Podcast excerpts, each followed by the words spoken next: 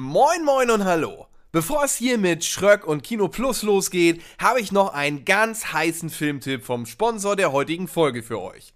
Final Cut of the Dead. Bei dem Eröffnungsfilm der Filmfestspiele von Cannes ist kein geringerer als The Artist-Regisseur Michel Hazanavicius am Werk. Ihr könnt euch also bedenkenlos auf den Film freuen. Und der ist auch noch richtig schön meta. Thematischer Aufhänger ist nämlich eine Filmproduktion. Der Zombie-Streifen, der hierbei entstehen soll, treibt das Produktionsteam langsam aber sicher in den Wahnsinn. Dabei ist Final Cut of the Dead aber ein hochkomplexer Film, der zwar klassisch in der Zombie-Ecke startet, sich dann aber zu einem völlig neuen Genre entwickelt und euch sicherlich überraschen wird. Vor dieser Prämisse entsteht nun eine absolute Liebeserklärung an die Kunst des Filmemachens, die euch mit diversen raffinierten Twists noch lang im Gedächtnis bleiben dürfte. Und auch wenn es um Zombies geht, hier ist von Anfang bis Ende jede Menge großartiger Humor im Spiel. Ihr werdet also safe euren Spaß haben. Damit ihr nichts verpasst, streicht euch nun unbedingt den 16. Februar dick im Kalender an, so schön mit Rotstift und allem drum und dran. Dann ist es nämlich soweit und Final Cut of the Dead startet in den deutschen Kinos. Wir wären aber nicht die Bohnen, wenn wir nicht vorgesorgt und euch Tickets für Lau organisiert hätten. In unserem Blog auf rocketbeans.tv könnt ihr derzeit 2x2 Tickets und 2 T-Shirts gewinnen. Na, wenn das kein geiler Scheiß ist. Aber auch wenn ihr dort nicht gewinnt, solltet ihr euch Final Cut of the Dead nicht entgehen lassen. Nochmal zum Mitschreiben. Am 16. Februar ist Kinostart. So, das war's jetzt auch schon. Viel Spaß mit Kino Plus. Magic Mike möchte ein letztes Mal tanzen. M. Night Shyamalan möchte ein weiteres Mal mysteriösen. Und eine Reihe von Mennonitenfrauen probt erstmals den Aufstand. Viel Spaß bei Kino Plus.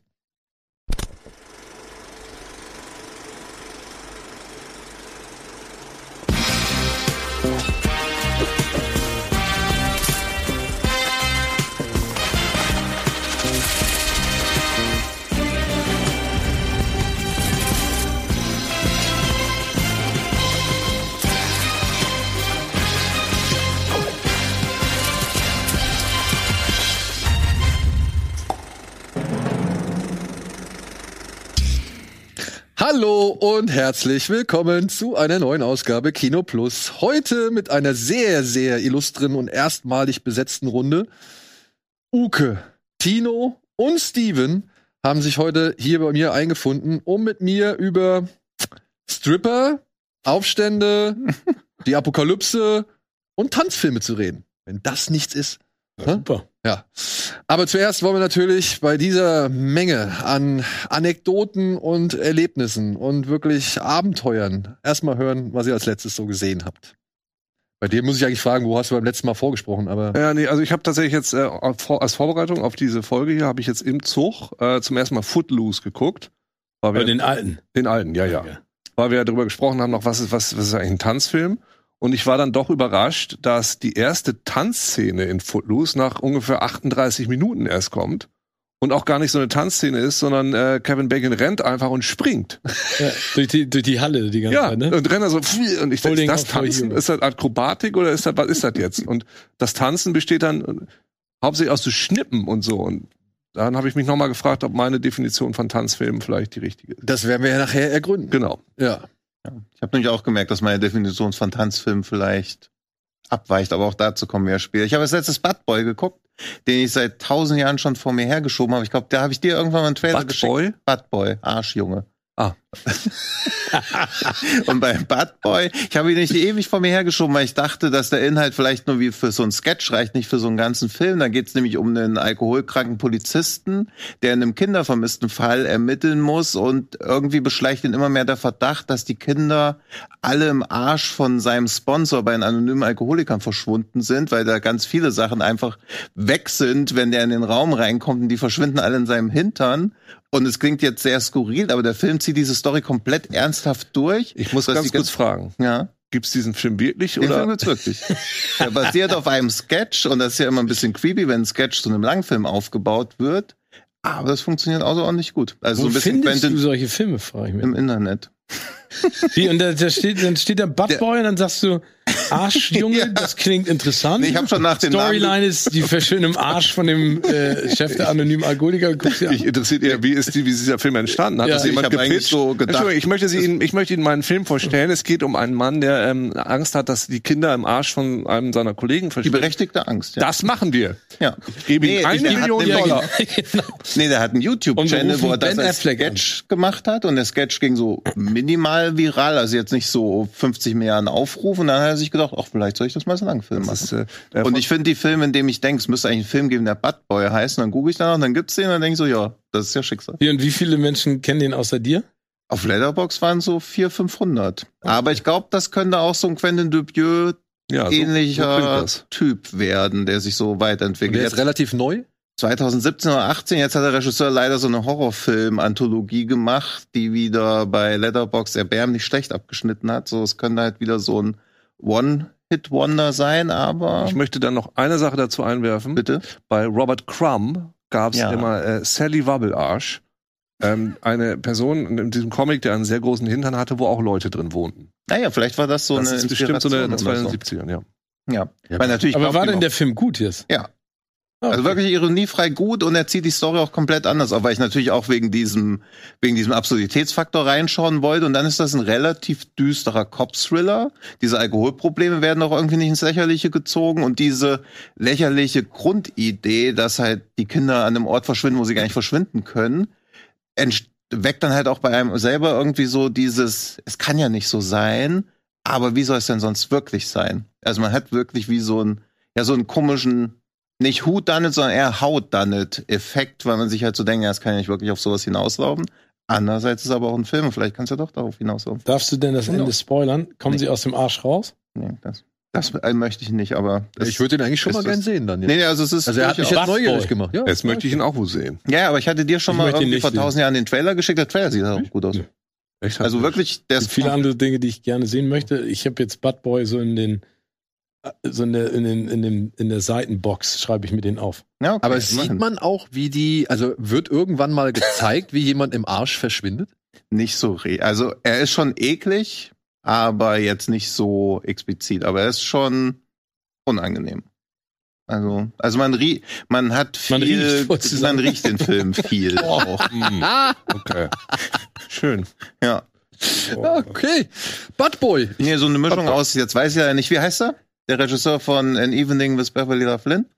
Hoskins? Ja, Jo- John Jim Hoskins. Jim Hoskins und Quentin Dupieux, so eine Mischung daraus. Ah ja, cool. Also B-U-T-T und Boy, ja? Bad Genau. Boy. Ja, 20. ja. Gut. Tyler Corneck. Ja. Ich setze mir auf die Watchlist. Ja. Krass. Deswegen ist Schröck der Einzige hier, dem ihr vertrauen solltet. ja, nee, das ist halt so, die Sachen, die ich auf meine Watchlist setze, die vergesse ich. Ach so, ja, ja, ich auch. Ich also, merke mir das lieber. Wie, wie ist denn die Zusammenfassung des Ich Films? sehe gerade, ich habe ihn schon auf der Watchlist. Ja, guck. siehst du, siehst du, aha, sie, das meine ich nämlich, siehst du? Ja, guck. Also ja. Aber Ja. was steht denn da Zusammenfassung? Detective Fox loves work and alcohol. After he goes to AA, his sponsor Chip becomes a suspect in his investigation for a missing kid. Fox believes people are disappearing up Chubb's butt. Also ist das genau, genau das, was Tino gerade Ja, gesagt ja, hat. genau. Also Ja, guck. wir können es bestätigen, es Ja. hat Tino sich nicht nur eingebildet, es Nee. gibt diesen Und Film. Durchschnittswertung 3,0. Das ist jetzt auch nicht, klingt Ja, also das, ja, also dafür, dass. Das wusste ich nicht. Ich dachte, du guckst keine Filme unter 4.0. Doch, oft. Ach echt? Okay. Was würdest du ihm geben? Dreieinhalb, also eigentlich vier, weil ich es liebenswert finde, dass jemand das wirklich so komplett durchzieht, aber so der Wiederguckfaktor ist doch arg begrenzt. Also, Weil er so eklig ist. Ja, oder auch wenn, wenn das einmal so durch ist, die Story. Aber der, der, Entschuldigung, Das- aber das, das riecht mich schon auch bei Spielen, wenn Leute sagen, ja, aber der Videospielfaktor ist nicht so hoch. Es gibt ja Filme, Ja. die guckt man einmal und das reicht auch. ja, aber ich habe mich dabei schon, also dieses, was ich gesagt habe, dass da ein Sketch auf Spielfilmlänge, sind schon auch ein paar Längen drin. Ach so. Aber das, was Steven gerade gesagt hat, finde ich ganz gut, dass ich ihn nicht nochmal angucken würde, weil er zu eklig ist. Das ist ja süß. Also, Ja, okay, also- das ist Also würdest du echt, guckst du Filme, weil sie dir zu eklig waren, nicht nochmal? Oder, also, oder hast du ein Beispiel? wie, hier, wie heißt dieses denn noch Centipede oder sowas? Ja. Ja, ja. Sowas würde ich. Ja, okay, ja, gut. Also ich meine, okay, Human Centipede ist jetzt auch so ein Fall. Teil 1 ist halt stinklangweilig. Da ist die Frage, ob man den überhaupt noch mal gucken möchte. Teil 2 ist halt so ein Ding. Willst du, will man das unbedingt noch mal sehen? Ja, nee. Also, Also das macht ja auch keinen Spaß, da ist ja auch keine, keine Idee drin, außer zu überlegen, okay, was würde jetzt nochmal demütigen. Ja. Also das ist ja. Das Aber- sowas wie jetzt, ich weiß jetzt nicht, also, hast, hast du Braindead jemals gesehen? Ja. Findest du den eklig oder findest du den lustig? Ich finde ihn lustig, komischerweise. Findest du den lustig? Ja. Aber der ist ja schon eklig. Ja. Ja. Ja. Aber den würde ich, je- also wirklich Ja, ja, jederzeit würde ich den wieder. Ja, das Ich stimmt. nicht. Ja. okay. Aber weil, weil ich fand, ihn- das ist, also ich habe ihn gesehen, das ist gut. Ja. Ne? Also es gibt für andere Filme, die ich nochmal, das bringt mir nichts. Welchen Film hast du am allermeisten gesehen? Wüsstest du das? Ich habe das Gefühl, ich habe fast jeden Terence Hilbert Spencer Film im Rerun nochmal Ja, okay, 180 stimmt, Mal das- Sonntagmorgens gesehen. Ja. Aber die kann ich mir auch immer wieder angucken, Ja. weil ich die einfach, das ist so, ich glaube, das ist so dieses Romantisieren der eigenen Kindheit Hm. und so Erinnerungen schwelgen, dass ja mehr du guckst so und denkst so, ah, wo, wann habe ich den das letzte Mal geguckt? Ähm, boah, weiß kann ich dir echt nicht sagen. Ist vor allem lustig, ne? Ich meine, heutzutage, du weißt es, du wirst, auf dich wird es auch noch mal stärker zukommen.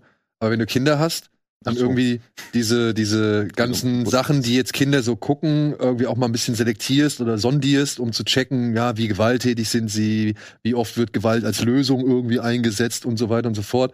Und dann überlegst du zurück, früher hast du sonntags mittags zu Hause gehockt, als, keine Ahnung, Besser Achtjähriger. von gestern Tom, Tom und Jerry. ja, ja. Bud Spencer und Was Terence Spencer Hill. Terence Hill, Ja, wo ich denke, ja, war das wirklich pädagogisch hilfreich? Ja, aber auf der anderen Seite, wir sind ja einigermaßen normal geblieben, ne?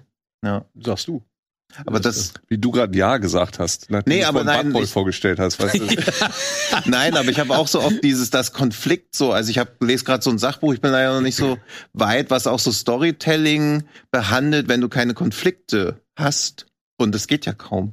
Ja, eben. Also eine Story erzählen ohne Konflikt, das finde ich bei ich guck, also ich bin ja der einzige hier, der keine Kinder, hat, deswegen gucke ich auch selten Kinderfilme, aber wenn, weiß ich es immer sehr zu würdigen, wenn kein Konflikt da ist, sondern wenn die was zusammen machen. Also so diese ganzen Astrid Lindgren oder diese Kinder auf Seidkrokan oder wie das heißt, wo einfach oder Kinder von Bullabü, wo es keine Bedrohung gibt, das, sondern es einfach nur so ein Miteinander ist, irgendwie gemeinsam wird was gelöst. Das finde ich so schön immer. Ja, das ist auch Wenn ich, wenn ich gleichzeitig sowas wie der gestiefelte Kater 2, wo es ja vier Fraktionen gibt, die miteinander verfeindet sind, wo ich so denke, Alter, wie viel Konflikt kann ein Kinderfilm eigentlich vertragen? ja. Also, Also ich würde den jetzt nicht als hundertprozentigen Kinderfilm sehen. nee, aber da war ich schon wieder. aber ja, ich, ich Also, gebe dir recht. Und wie gewaltvoll da Konflikte gelöst werden. Also da war ja echt gar nichts Schönes dran. Aber ich finde Also- es so spannend, was ich, wenn wir bei dem Thema noch ganz kurz bleiben, was ich halt so cool finde, mein Bruder und ich haben ja mal ein, ähm, äh, haben ja Kinderbücher zusammen geschrieben. Ich weiß noch, dass äh, ähm, der Verlag damals immer die Fragen gestellt hat, so, ist das denn logisch? Also was ist die Background Story? Warum macht diese Figur das? Also, und dann gucke ich mir zeitweise, wie bitte? Schmidt jetzt. Ja, genau, aber dann, äh, dann gucke ich mir jetzt zeitweise, es gibt so ein geiles Buch von so einem dänischen Autor, das heißt äh, äh, Die Riesenbirne. Äh, Habe ich dir, glaube ich, schon mal von Ja. erzählt. Was so sensationell ist, weil es so absurd ist, ne? Dann brauchen die irgendwie so super Batterien und treffen auf Piraten, die haben jetzt ausgerechnet diese Batterien und können die miteinander. Also das Geile ist, dass Erwachsene manchmal immer mit dieser Herangehensweise sich Filme angucken oder Stories, dass da immer eine Logik so, hinter sein ja. muss, ne? Und das ist ja eigentlich totaler Quatsch, weil Mhm. das brauchen Kinder ja gar nicht, sondern ich meine, die gucken sich gerne Filme an mit sprechenden Katzen und Hunden und Vögeln und die Mhm. können alle miteinander kommunizieren. Da sagt ja auch keiner, aber das Ja. geht ja gar nicht, weil die können ja gar nicht miteinander sprechen. Ja, aber- Was war in dieser Szene jetzt Leo Lausemaus Motivation? Ja, genau. Was sind seine Wants und Genau, warum hat er das gemacht? Ja. Und das nervt mich dann in der Sekunde Ja. ne? Also, das ist für mich ja eigentlich, also Bud Spencer und Terence Hill, jetzt mal, das ist ja einfach, aber auch Mhm. lustig gewesen, aber es gibt da so viele geile Geschichten, wo du einfach gar nicht hinterfragst, warum passiert ist, sondern Ja, ja. es ist dann halt einfach Ja, ja. so. Und das finde ich das Schöne. Oder ja. du siehst sie nach Jahren nochmal und fragst dich, und das habe ich irgendwie nicht hinterfragt. So. Oder beziehungsweise das war für mich damals okay. Ja. Ja, aber dann guckst du es mit den Kindern und dann ist er, der, der, der kommt ja dann keiner an und sagt so, so Papa, jetzt erklär mir mal den Beweggrund von Leo Lausemaus. Ja. Aber es wird dann schon schwierig, ne, wenn, wenn sie halt wirklich doch trotzdem anfangen, gewisse Logiken zu begreifen. Ich habe mit meinem Sohn den ersten Ewok-Film geguckt. Mhm. Ja? Und Ist das Karawane der Karawane der Tapferen, ja. Warum? Weil er den gucken wollte. Ah ja, okay. Also wir hatten den, wir hatten den sechsten gesehen Hm. und dann habe ich gemeint, du, es gibt sogar noch zwei weitere Filme mit den Ewoks. Und dann hat er gesagt, oh ja, dann möchte ich gerne mal einen gucken. Okay. Und ich meine, Karawane der Tapferen kannst du echt problemlos Ja, Okay. mit dem Kind gucken so. Aber und dann kommt das Ding. Du siehst ja am Anfang schon irgendwie so ein bisschen das Ewok-Dorf und dann siehst du, glaube ich, so eine Hütte im Wald Und dann siehst du plötzlich ein Uhu. Und irgendwann reisen sie ja, glaube ich, auch auf dem Pferd. Und dann guckt mich mein Sohn an und sagt, Papa, das finde ich jetzt aber unlogisch. Wieso sind da Tiere aus unserer Welt? Das ist doch auf Endor. Hm. Ja, also, weißt du, für den war das halt einfach ein, ein, ein Problempunkt, dass da dieser Uhu zu sehen war und halt ein richtiges Pferd, was Mhm. er halt so hier von unserer Welt her kennt, weil für ihn ist es halt Endor. Ja. Und es sah aber halt aus wie der normale Wald, in dem halt auch die normalen Realitätstiere leben. Ja, Na ja, gut, ja richtig. Dein Sohn ist anders. Könnte man so sagen. so, was hast du als jetzt gesehen? Außer jetzt nicht, den, nicht, nicht Bad Boy. nicht Bad Boy. Nicht Bad Boy. Aber ich, ich, ich, ich, am Ende dieser Sendung habt ihr mich überzeugt. Ich gucke Ja. ihn heute Abend. ähm, nee, ich habe, äh, ich habe, äh, habe ich dir auch schon von erzählt. Ich habe Shrinking geguckt. Ja. Apple äh, Plus, ähm, die neue Serie von Jason Siegel. Da stecken ja auch die Macher hinter von Ted Lasso mit äh, einem großartigen Harrison Ford. Der, äh, ich habe jetzt ein paar Interviews auch mit ihm gelesen und so ein bisschen Beschreibung, ähm, ja, sehr viel von sich selber spielt, ne? Weil er ist ja äh, sehr, ein bisschen grumpy, ne? Er hat ja keinen keinen Bock auf Medien. Es geht im Prinzip um, ähm, um eine Therapeuten-Gemeinschaftspraxis, in der Jason Siegel ähm, arbeitet, der äh, beim Autounfall äh, vor einem Jahr seine Frau verloren hat. Und äh, er zweifelt total am Leben und versucht sich so ein bisschen äh, das Leben wieder schön zu machen, indem er mit äh, allerhand äh, Medikamenten und Nutten in seinem Pool äh, nachts feiert und die Nachbarn zu Weißglut bringt, dabei so ein bisschen seine Tochter auch aus den Augen verliert und dann irgendwann auf die Idee kommt, er therapiert jetzt die ähm, Patientinnen äh, konträr zu dem, was ihm gelehrt wurde. Ne? Also ist total witzig. Auf jeden Fall ist Harrison Ford äh, sozusagen der, der, der Chef dieser Praxis und auch so sein väterlicher Freund und Mentor. Und die geraten halt die ganze Zeit aneinander und Jason Ziegel macht halt alles falsch, was du falsch machen kannst. Ich fand's, also ich mag die total gerne. Es ist, ich habe jetzt drei Folgen erst geguckt. Äh, die kommen jetzt immer wöchentlich, kommt die nächste raus. Und mich hat die einfach so ein bisschen angefixt, weil ich so viel Krimis, Mord, Thriller, Dramen gesehen habe und die hat so da, also Ted Lasso ist für mich immer noch eine der coolsten Serien der letzten Jahre, weil ich die so emotional schön fand, äh, auch mit ganz viel Herz und Lachen. Mhm. Und das hat die auch. Also ich finde, die kommt da nicht ran, aber ich finde, die hat schon, schon sehr viel und ich bin bis dato nicht so ein richtiger Jason Siegel-Fan gewesen. Ich war mir immer, ich wusste nicht so richtig, was er eigentlich will. ähm, aber so seine Tollpatschigkeit und dieser tollpatschige Humor und dieses immer wieder ins gleiche Fettnäpfchen, obwohl er eigentlich nur was Positives bewirken möchte, reinzutreten, das finde ich schon charmant. Aber ich, ich liebe Harrison Ford. Ich finde den einfach so geil. Ich finde ihn unfassbar. Der ist einfach, der ist so, der ist so, so böse. Und dann gibt's aber so, so Nebengeschichten, die so aufgemacht werden. Und da siehst du eigentlich, dass er eigentlich total nett ist, aber glaube ich, den Bösewicht auch gerne diesen Grumpy Old Man spielt. Ja, ne, der will das, glaube ich, sein. Ja. Er will das irgendwie, obwohl er halt dann auch äh, in öffentlichen Auftritten hier und da mal echt, ja, süß sein kann oder beziehungsweise lustig oder keine Ahnung.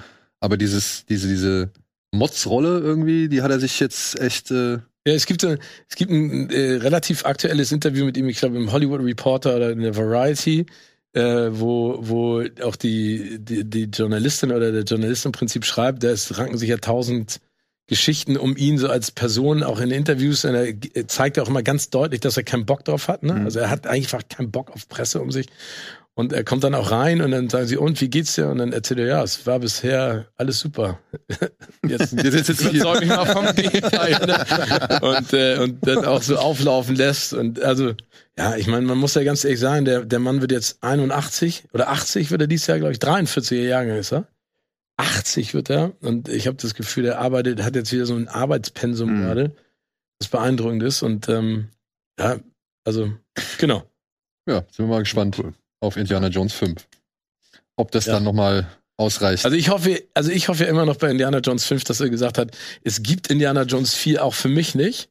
Und ich möchte nicht ins Grab steigen mit der mit Indiana Jones 4, deswegen habe ich jetzt Indiana Hm. Jones 5. Haben wir, wir haben doch, wir waren doch letztes Mal hier und haben den Trailer, doch. Ja, ja. Und wir waren doch eigentlich beide mit Skepsis, Ja, ja aber, aber so positiv. Ne? wohlwollend, weil man ja halt auch denkt, okay, Indiana Jones 4 ist halt zu so einer Zeit entstanden, wo wohlwollend alle von den Möglichkeiten von CGIs geblendet waren und dann kommt halt sowas bei raus.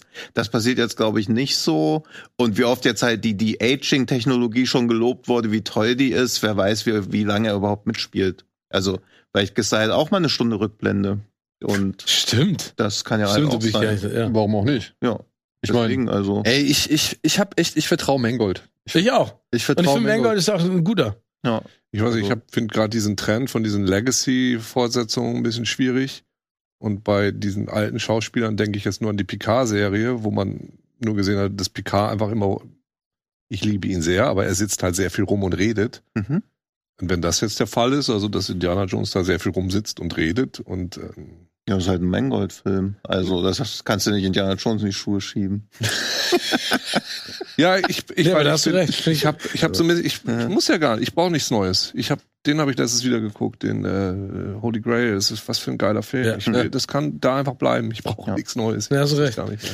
Ja, aber vielleicht, also ich kann sowohl einen Ford verstehen, wie auch, na, natürlich Disney kann man da auch Ich verstehen. kann das alles verstehen. So, ich, ich brauch's nur nicht, glaube ich. Nee, was ich nur nicht verstehe, ist eben das, was du jetzt schon angesprochen hast. Dieses ähm, Legacy-Sequel-Ding, dass man auf Teufel komm raus irgendwie alles miteinander kombinieren muss und am Ende halt keinen glücklich macht.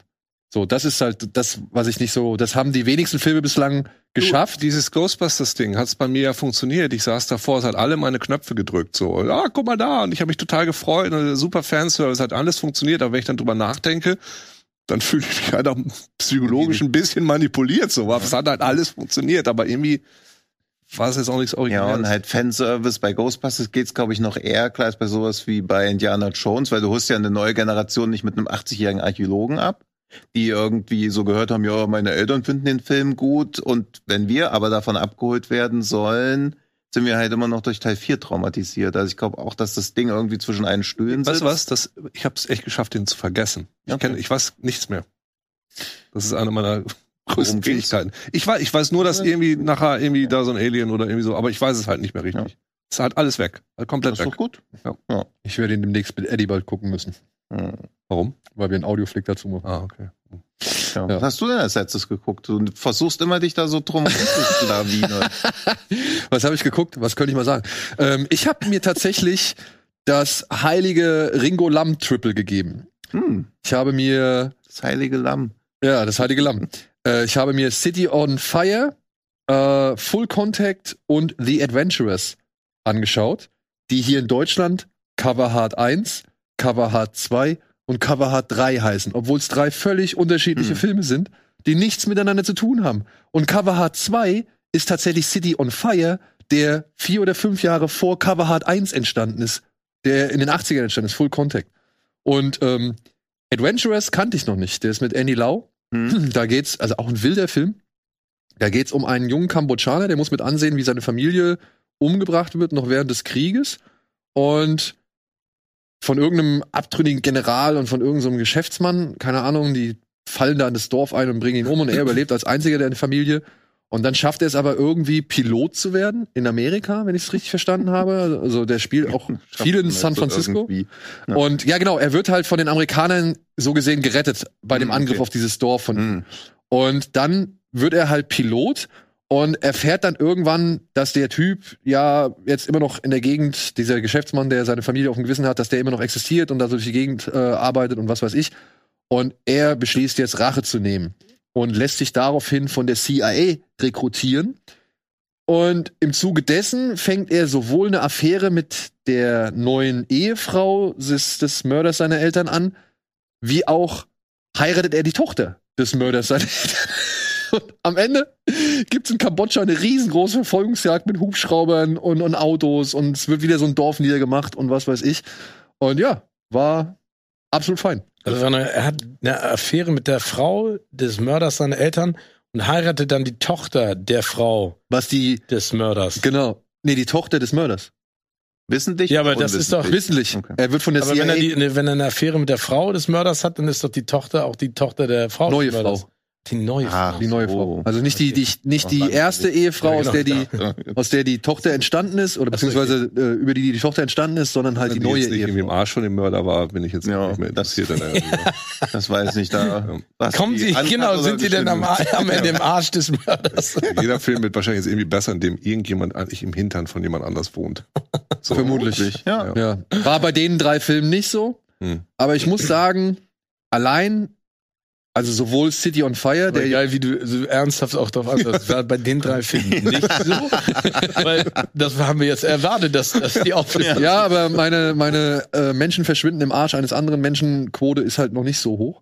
Auf jeden Fall ähm, fand ich es erstaunlich. Der City on Fire ist ja die Inspiration für Reservoir Dogs, Mhm. weil die letzten 10, 15 Minuten einfach mal Reservoir Dogs in kurz sind, ungefähr so. Mhm. Und da hat Cho Yun Fat einfach echt Tolles als, als Polizist, Undercover-Cop, der halt nicht aufhören darf und weitermachen muss und am Ende irgendwie, ja, fast schon mit dabei bleiben möchte, obwohl er eigentlich gar keine Bewandtnis dafür hat. Es gibt eine schöne Romanze zwischen ihm und Danny Lee, aber die wird irgendwie nicht so richtig ausgespielt. Stattdessen wird die Romanze mit seiner Freundin da irgendwie ein bisschen länger gezeigt. Das fand ich ein bisschen schade. Und ich muss aber sagen, Full Contact.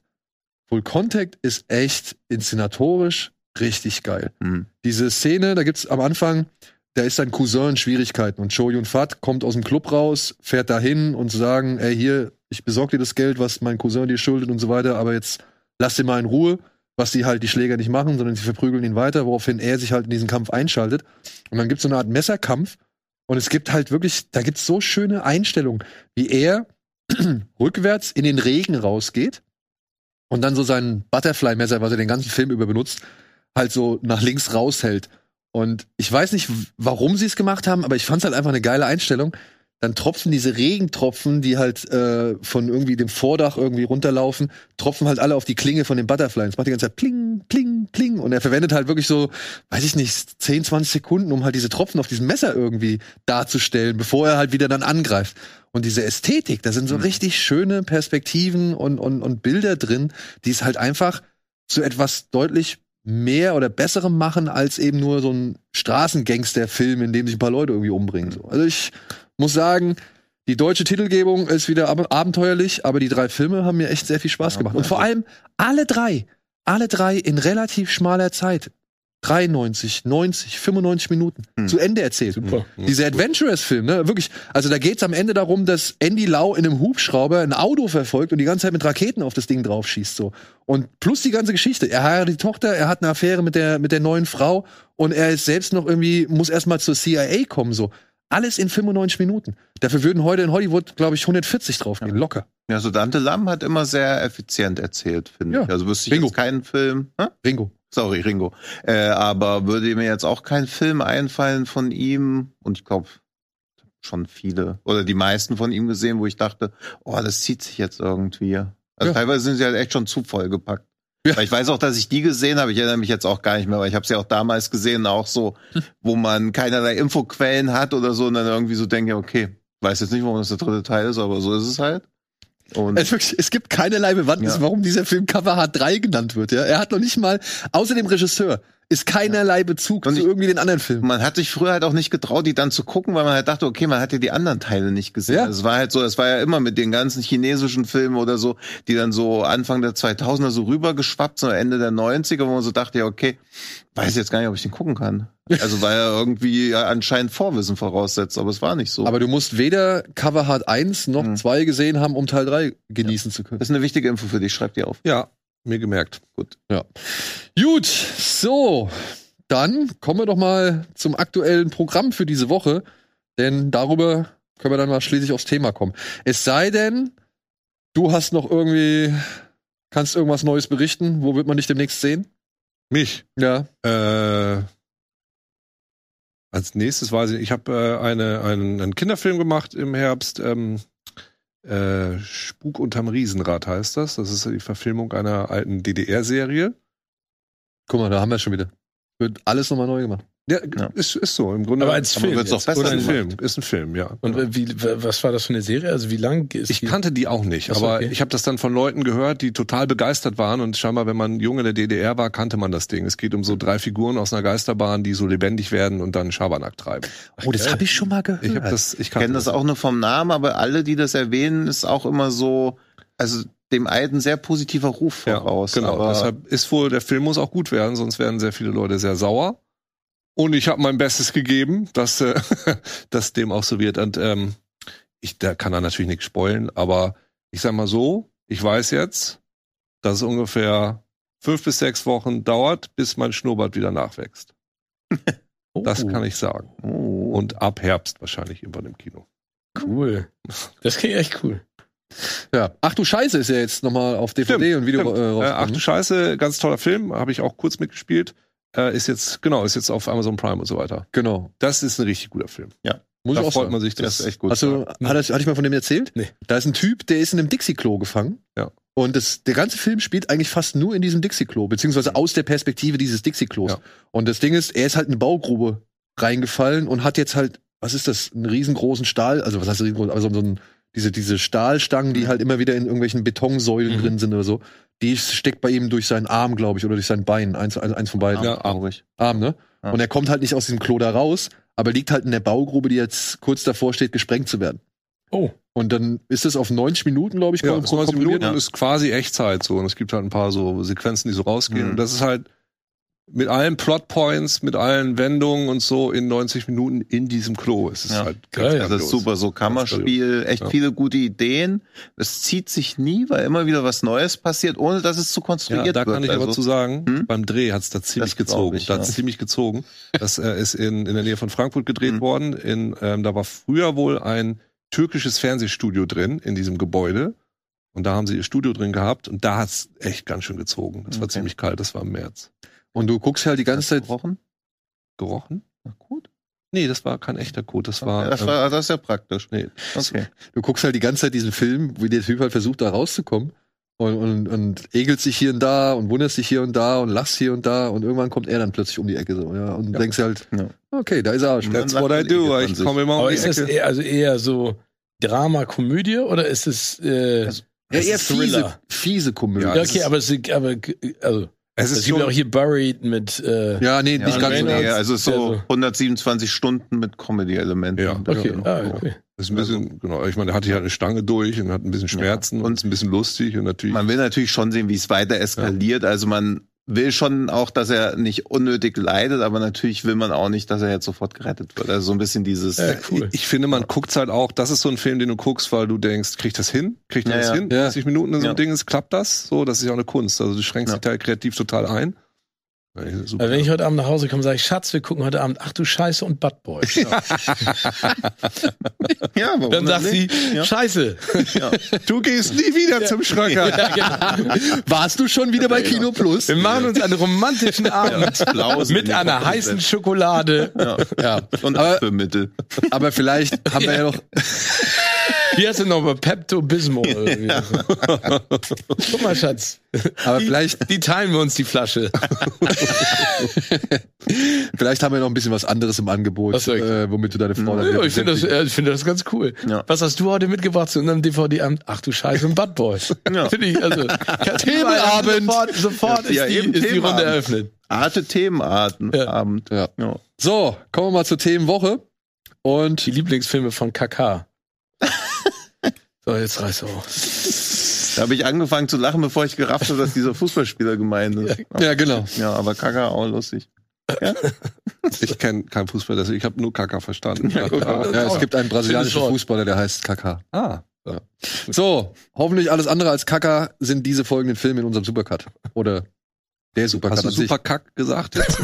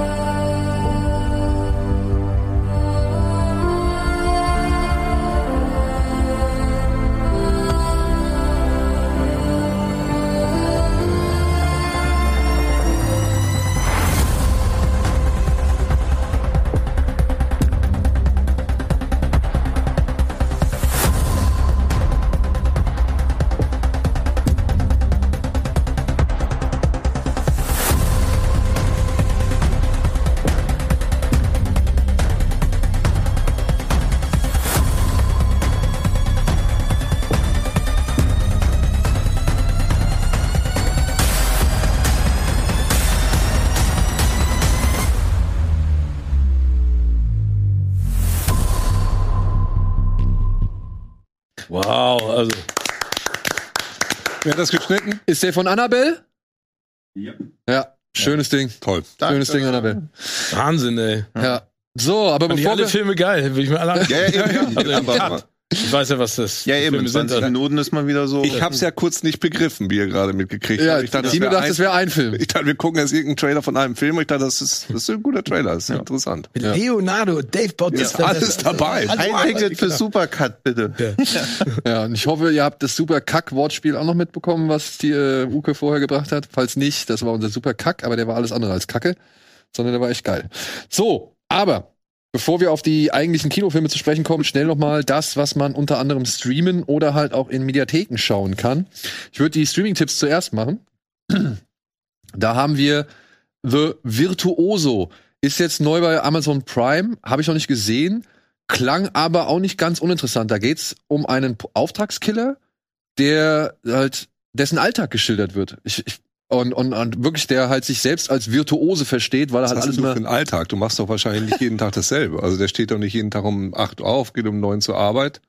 Nö, Oh, wen habe ich So, denn heute? du bist so ein bisschen autistisch wie Leon, der Profi. genau, Ja. sowas in der Art. Also er, er, es wird halt immer wieder. Ja, du musst ja genug Jobs haben, also sonst funktioniert das ja nicht. Ja, also genau. wie so ein Schlüsseldienst wirst du dann bist du also auf Abruf und dann wirst du angerufen, ja, geh mal dahin, dann musst bring mal du den um. Schön, wie du deinen Alltag hier einbringst. Ja, das hatte viel mit Schlüsseldiensten. Ja. Haben wir schon halb, halb. Nee, komm. nee. WLAN und so. Also es kann sein, dass Uke gleich mit dem Schlüsseldienst telefonieren muss. Das nehmen wir dann live mit. Ja. ja Virtuoso, wie gesagt, äh, der Auftragskiller Anson, äh, Ansel Elgort ist es, glaube ich. Der beschildert halt seinen Alltag und versteht sich selbst als Virtuose, weil er halt wirklich immer alles mit einberechnet und alles irgendwie ähm, Anson Mount, Entschuldigung. Entschuldigung, nicht Ansel Elgort. Äh, Anson Mount äh, versucht halt irgendwie alles möglichst so hochprozentig und professionell zu machen, wie es nur geht, aber dann passiert bei einem Auftrag äh, ein Kollateralschaden, über den er nicht ganz hinwegkommen soll. Ich habe den Film noch nicht gesehen. Ich dachte nur, Auch okay, ein Kind Anson mit der Mount. Panzerfaust erschossen. Bitte? Auch ein Kind mit der Panzerfaust erschossen, wie bei Ich- Beast. Hast du ihn schon gesehen?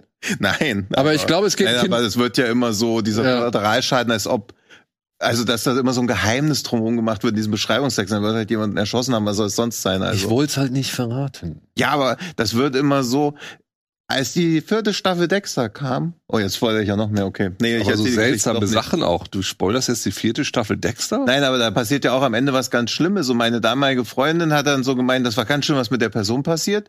Und ich so, ich hab's doch noch gar nicht gesehen. Sie so, ja, ist auch nicht so schlimm. Und dann so, als ob die sich ein Bein bricht oder so, als ob man irgendwie sagt, mit einer Person passiert irgendwas und dann ist aber nur das Bein gebrochen. Also das ist ja klar, dass die Person einfach stirbt. Das finde ich bei so Beschreibungstexten immer so komisch, dass so ein Geheimnis drum gemacht wird. Aber ich sehe diese, ja, in Uges Gesicht spiegelt sich am meisten wieder, dieses Unverständnis darüber. Deswegen, wie ist denn Reminiscence? Gute Überleitung. Also, Reminiscence fand ich optisch eigentlich ganz cool. Also Mhm. das Setting fand ich wirklich ganz cool. Es geht in, äh, ja, um New Orleans in der Zukunft. Der Ozean ist über alles hinübergeschwappt. Nur dicke, fette Mauern können eigentlich die Stadt davon abhalten, komplett überschwemmt zu werden. Und in dieser Stadt arbeitet Hugh Jackman als eine Art Erinnerungszurückholer. Er hat eine Maschine, Brauche ich auch manchmal. Ja. Also jetzt nicht bei Indiana Jones 4, Nee. aber Ja, er hat eine Maschine, in die können Leute halt einsteigen und können nochmal längst vergangene und vergessene Erinnerungen neu erleben. Und eines Tages kommt eine Frau zu ihm und sagt halt, sie möchte auch nochmal eine bestimmte Erinnerung abrufen. Und er verliebt sich in diese Frau, was aber halt so ihm zum Verhängnis wird und plötzlich steckt er mit in, in den, auch in einem Mordfall drin. Ist halt so ein Neo-Noir-Film von Lisa Joy, Regiedebüt, äh, die, die Showrunnerin unter anderem von Westworld. Und ja, es ist alles ein bisschen, kennt man alles schon aus diversen Noir-Filmen. das Cover sieht aus wie Matrix oder dieser, wie ist dieser Tran Transience, Trans, irgendwie so ein Film mit Johnny Depp. Ach, Wo er, wo er zur KI wird, ne? Transcendence? Also so. Transcendence. Ja, Ja. genau. Irgendwie, hm. Ja, wurde allgemein nicht so gut, kam nicht so gut weg, aber ich muss sagen, ich Aber fand das ist doch wie alles ein Jahr oder so. ein, ein, ein oder zwei Jahre. ja, der, dem ist Corona auch um die Ohren geflogen. Ja. Also er war ja auch arschteuer. ja. Also, ich finde, es ist halt so ein geiles Trainwreck. Also ich bin dem Film irgendwie nicht böse, aber es ist alles so super kompliziert mit dieser Stadt schon. Also du erzählst ja dann auch so, ja, die Stadt ist überflutet, über sind so Mauern und da arbeitet Hugh Jackman als Erinnerungszurückholer. Und man denkt so, what the fuck? Also, also ob das eine Thema nicht schon reichen würde, dann ist auch dieser Mord. Also wie viel da einfach drin steckt. Und irgendwie geht's dann aber doch auch noch wieder um was ganz anderes. Also der der eiert so vor sich hin die ganze Zeit. Ja, ich finde es halt, Aber- es ist halt ein typischer Noir-Film mit dem einzigen Unterschied, er ist halt in der überschwemmten Stadt. Ja. So, ja. Das klingt für mich nach Philipp K. Dick auch so ein bisschen, ne? So. Hm. Könnte auf jeden Ja, Fall aus, also- aus seiner Feder stammen, ja. Ja. So, dann aus äh, Freundschaft und Liebe zu unserem Kollegen David Brückner habe ich äh, nochmal seinen Hinweis mit aufgenommen, dass der Wolf und die sieben Geißlein, Sieht aber ganz geil aus, das Cover, finde ich. ja, dass der jetzt bei Amazon Prime erhältlich ist. Wir hatten, glaube ich, hier schon mal, hatten wir hier schon mal drüber gesprochen, auf jeden Fall bei Ja, Genre wir geschehen. hatten- Ja, ja. Hatten wir drüber gesprochen, es geht um eine Theateraufführung, Generalprobe und plötzlich steht ein maskierter Killer da und bringt halt alle möglichen Leute um. Ist ein Low-Budget-Film, ne? Ist wirklich ultra Low-Budget, deutsches Genre-Kino, das auf jeden Fall seine Schwachstellen hat und auf jeden Fall irgendwie genug, sag ich mal, Dinge verbessern könnte. Aber man muss sagen, David zieht's durch und macht aus einem minimalen Budget, holt er meistens eigentlich echt immer das Beste raus. Ja. Und im Gegensatz, oder beziehungsweise den Vorgängerfilm haben wir auch gehabt, hier Rapunzels Fluch hieß der, glaube ich, ne? Mhm. Muss ich sagen, da hat Wolf und die sieben Geißlein schon eine gewisse Steigerung Ja, hingelegt. also ich finde halt auch, dass sie nie langweilen. Also natürlich ist alles so oder schauspielerisch teilweise ein bisschen hölzern, aber dadurch entsteht halt auch so eine nicht zu verachtende Komik. Und ja, also hat das ja, was mit dem Werwolf zu tun oder ist das nur, nee, das ist, äh, es ist nur äh, das Cover, das sozusagen. das Cover ist schon, also ich würde es False Advertising nennen. Ja. okay. ist ein bisschen irreführend, ja. ja, ja, also das ist irreführend. ja. Das erinnert mich so an Dog Soldiers. Ja, es ist, ja, Ja, ja, aber, aber- es ist leider nicht Dog Soldiers. Nee. Es geht eigentlich wirklich um einen Typ in der Der war so Wolfsmaske. geil, der Ja. Film damals. Den Ja. habe ich noch per Zufall im Kino gesehen. äh, Weil ich, fand ich so sensationell. Ja. Da haben wir neulich im Podcast drüber gesprochen, weil der auch dann so diesen Twist hat, dass man eigentlich erst so gar nicht so weiß, worum Ja. es geht und dann auf einmal. Beziehungsweise es könnte halt so ein Ja. richtiger Man on a Mission Film werden und dann Ja. wird's halt ein Werwolf-Film. Ja. So, ne? Also das ist schon ziemlich Mhm. geil. Und die Idee, dass diese, diese, naja, sie versuchen ja mit so einem Fotoapparat ein bisschen Licht ins Dunkel Ja. zu bringen, dass die Bilder davon, dass die am Ende noch mal im Abspann Ja. landen, fand ich Ja, ja, ziemlich geil. Und irgendwie doch auch, da hat doch auch irgendeine Fußballmannschaft dann so 6-0 gewonnen oder so und das dann die große Schlagzeile und nur, dass die so alle gestorben sind, ist nur so kleiner noch Ja, in ja, der genau. Zeitung. Also es war alles sehr angenehm, schwarzhumorig, ja. Ja, Wolf und die sieben Geißlein, wie gesagt, ähm, für Nachwuchsfilmemacher vielleicht interessant, äh, gibt Hoffnung und ey, wer irgendwie, sag ich mal, im Genrebereich sich viel reinzieht, kann dem auch mal eine Chance geben. Es ist alles andere als ein Meisterwerk, will ich auch gar nicht behaupten. Aber ich find's schön, dass wir Cool. äh, solche Sachen Ja. hier auch mal vorstellen können, beziehungsweise halt so eben genau diese Filmemacher halt auch begleiten auf ihrem Weg. Ne? Mhm. Das finde ich, das, das Ja. mag ich. Und passend zu unserer letzten Folge, wo wir unsere Lieblings-Thriller, Krimis und Whodunits vorgestellt haben, jetzt bei Disney Plus erhältlich LA Confidential, Curtis Hansen und Brian, wer ist es? Helgeland? Helgeland. Helgeland. Ja. Äh, haben aus dem äh, dicken, fetten Roman einen ja, Edelkrimi kondensiert, sage ich jetzt mal, über drei verschiedene Polizisten, die in einen Ring aus ja, Pornos, Skandalen, Mafia und Polizeikorruption stolpern. Und ja, hochkarätig besetzt. Kim Basinger hat für ihre Nebenrolle einen Oscar damals bekommen als Edelhure und ich finde den nach wie vor cool. Super. Ich mag den. Mhm. Mag den auch, ja. Was ist denn eigentlich mit, wo ich ihn da gerade sehe, mit Kevin Spacey? Macht er immer noch so komische, absurde Videos in seiner. Küche? Da kam länger nichts mehr, Nee. oder? Und er hat jetzt wieder ein neues Filmprojekt, aber irgendwie sind auch wieder so Klagegerüchte im Raum. Also da ich leider den Überblick verloren. Es wirkte alles diffus. Also das letzte, was ich so mitbekommen habe, aber auch nicht wirklich ähm, nochmal nachgeforscht oder nicht wirklich nachgelesen, ähm, dass es wohl jetzt so sein soll, dass alle Anklagen fallen gelassen wurden, Ja, beziehungsweise zumindest die von äh, äh, hier in New York, von dem Jungen, den er angeblich damals äh, sexuell genötigt hat. in ja, aber auch, aber auch andere, Apartment, ne? weil da inzwischen halt doch einige Leute verstorben sind, die geklagt haben und äh, jetzt halt keine Ankläger mehr da sind. ja, aber Also, dann kam doch, dass er jetzt wieder in irgendeinem Filmprojekt mitspielt. Und ich glaube, im Zuge dessen kamen auch wieder irgendwelche Headlines, dass auch wieder irgendwas aktuell noch im Prozess sich Okay. befindet. Aber da bin ich leider auch komplett aus dem Thema raus. Also, Schauen wir mal. Ich fand nur diese Videos, die er dann zwischendurch gedreht ja, hat, das in der Küche und auf dieser Parkbank. Ja. Obwohl Ja, dieses auf der Parkbank, wo er gesagt hat, Leute, sucht euch Hilfe oder beziehungsweise geht zu irgendwelchen Profi professionellen Menschen, die euch helfen können. Ja, aber dann macht er hier, wie heißt denn seine Figur aus Ja, der Serie? Frank, Let me be Frank, Frank. Underwood. Ja, Ja, nee, ja. Frank Underwood, das ist so peinlich. Ey. ja, ja, das fand ich auch also so. Das war so unangenehm, da guckst du und denkst, was Ja, und so auch so merkwürdig edgy. Ja, ja, Also, genau. Das, also völliger Ja. Quatsch. Egal. Ich glaube eh, dass er eigentlich Aber Ich weiß nicht, ob wir den nochmal sehen werden. nee, also wahrscheinlich auch in, also wahrscheinlich wird er noch immer irgendwo auftauchen, aber nichts mehr, was man unbedingt gucken will. Also er wird wahrscheinlich dann einfach in irgendwelchen Auftragsarbeiten, also so als in größeren Produktionen kann ich mir jetzt nicht mehr vorstellen. Ja, Aber- Gina, Gina Carano hat's ja zu der Klitsche verschlagen, die hier diesen Han, äh, Run, Hide, Fight gemacht Ja, hat. so, also dass man halt irgendwo landet und weiter noch Filme dreht, aber ist, glaube ich, nichts. Ja, ich habe letztens einen Trailer gesehen, wo ich mich auch gefragt habe, hier Cuba, Cuba Gooding Jr., ne? Der war in Jerry Maguire damals da Hm. so einen Oscar gekriegt hat, der macht, was der für Filme mittlerweile macht. Mhm. Ne? Ich habe so einen Trailer gesehen, wo ich dachte, das ist, ich verstehe nicht, wie der da hin. Also das ist ja. Ja, der hatte mal eine Phase, so zwei, drei Jahre, wo er halt einen Flop nach dem anderen gemacht hat. Ich glaube, dann bist du halt auch durch. Ja. Also dann bist du so ein Kassengift, niemand besetzt sich mehr. Und wenn nicht irgendein krasser Regisseur denkt, hey, den hole ich mal wieder zurück, wie halt irgendwie bei John Travolta damals oder so, dann bist du halt weg vom Fenster. Vielleicht wird er, kann er sich durch eine Serie retten oder so, das kann ja immer noch mal passieren. Also ich finde zum Beispiel Adrian Brody, der hat ganz gut die Kurve gekriegt. Der war ja auch schon wirklich bei diesem Mhm. richtig C-Film-Sumpf Mhm. angelangt, so mit ein paar Streifen. Aber jetzt durch äh, hier Winning Time hat er zum Beispiel gemacht. Dann war er hier und da in ein, zwei Filmen mit dabei. Also der, Der Wes Anderson liebt den ja auch, ne? Der ist Ja. immer. also da, da hat er irgendwie jetzt so ein bisschen wieder die, die ähm, andere Richtung oder Mhm. es ist wieder, sag ich mal, etwas mehr in eine Richtung gegangen, in der mehr Aufmerksamkeit kommt. Aber Ja. So ein Cuba Gooding Jr., ich könnte mir auch vorstellen, dass der dann in diesen hier in diesen Fred Durst-Film landet. Äh, Ja, mit den Backstreet halt. Boys, um irgendwelche Zombie-Western irgendwie zu machen oder sowas. Ja. Und wo wir gerade noch über diese Kevin Spacey oder die schlimmen Videos, habt ihr mal von Anthony Hopkins diese, was er dann manchmal auf Twitter oder Instagram raushaut, das ist halt auch richtig creepy teilweise. Ja, aber ich fand, was ich geil fand, ist, als er den Oscar gewonnen hat.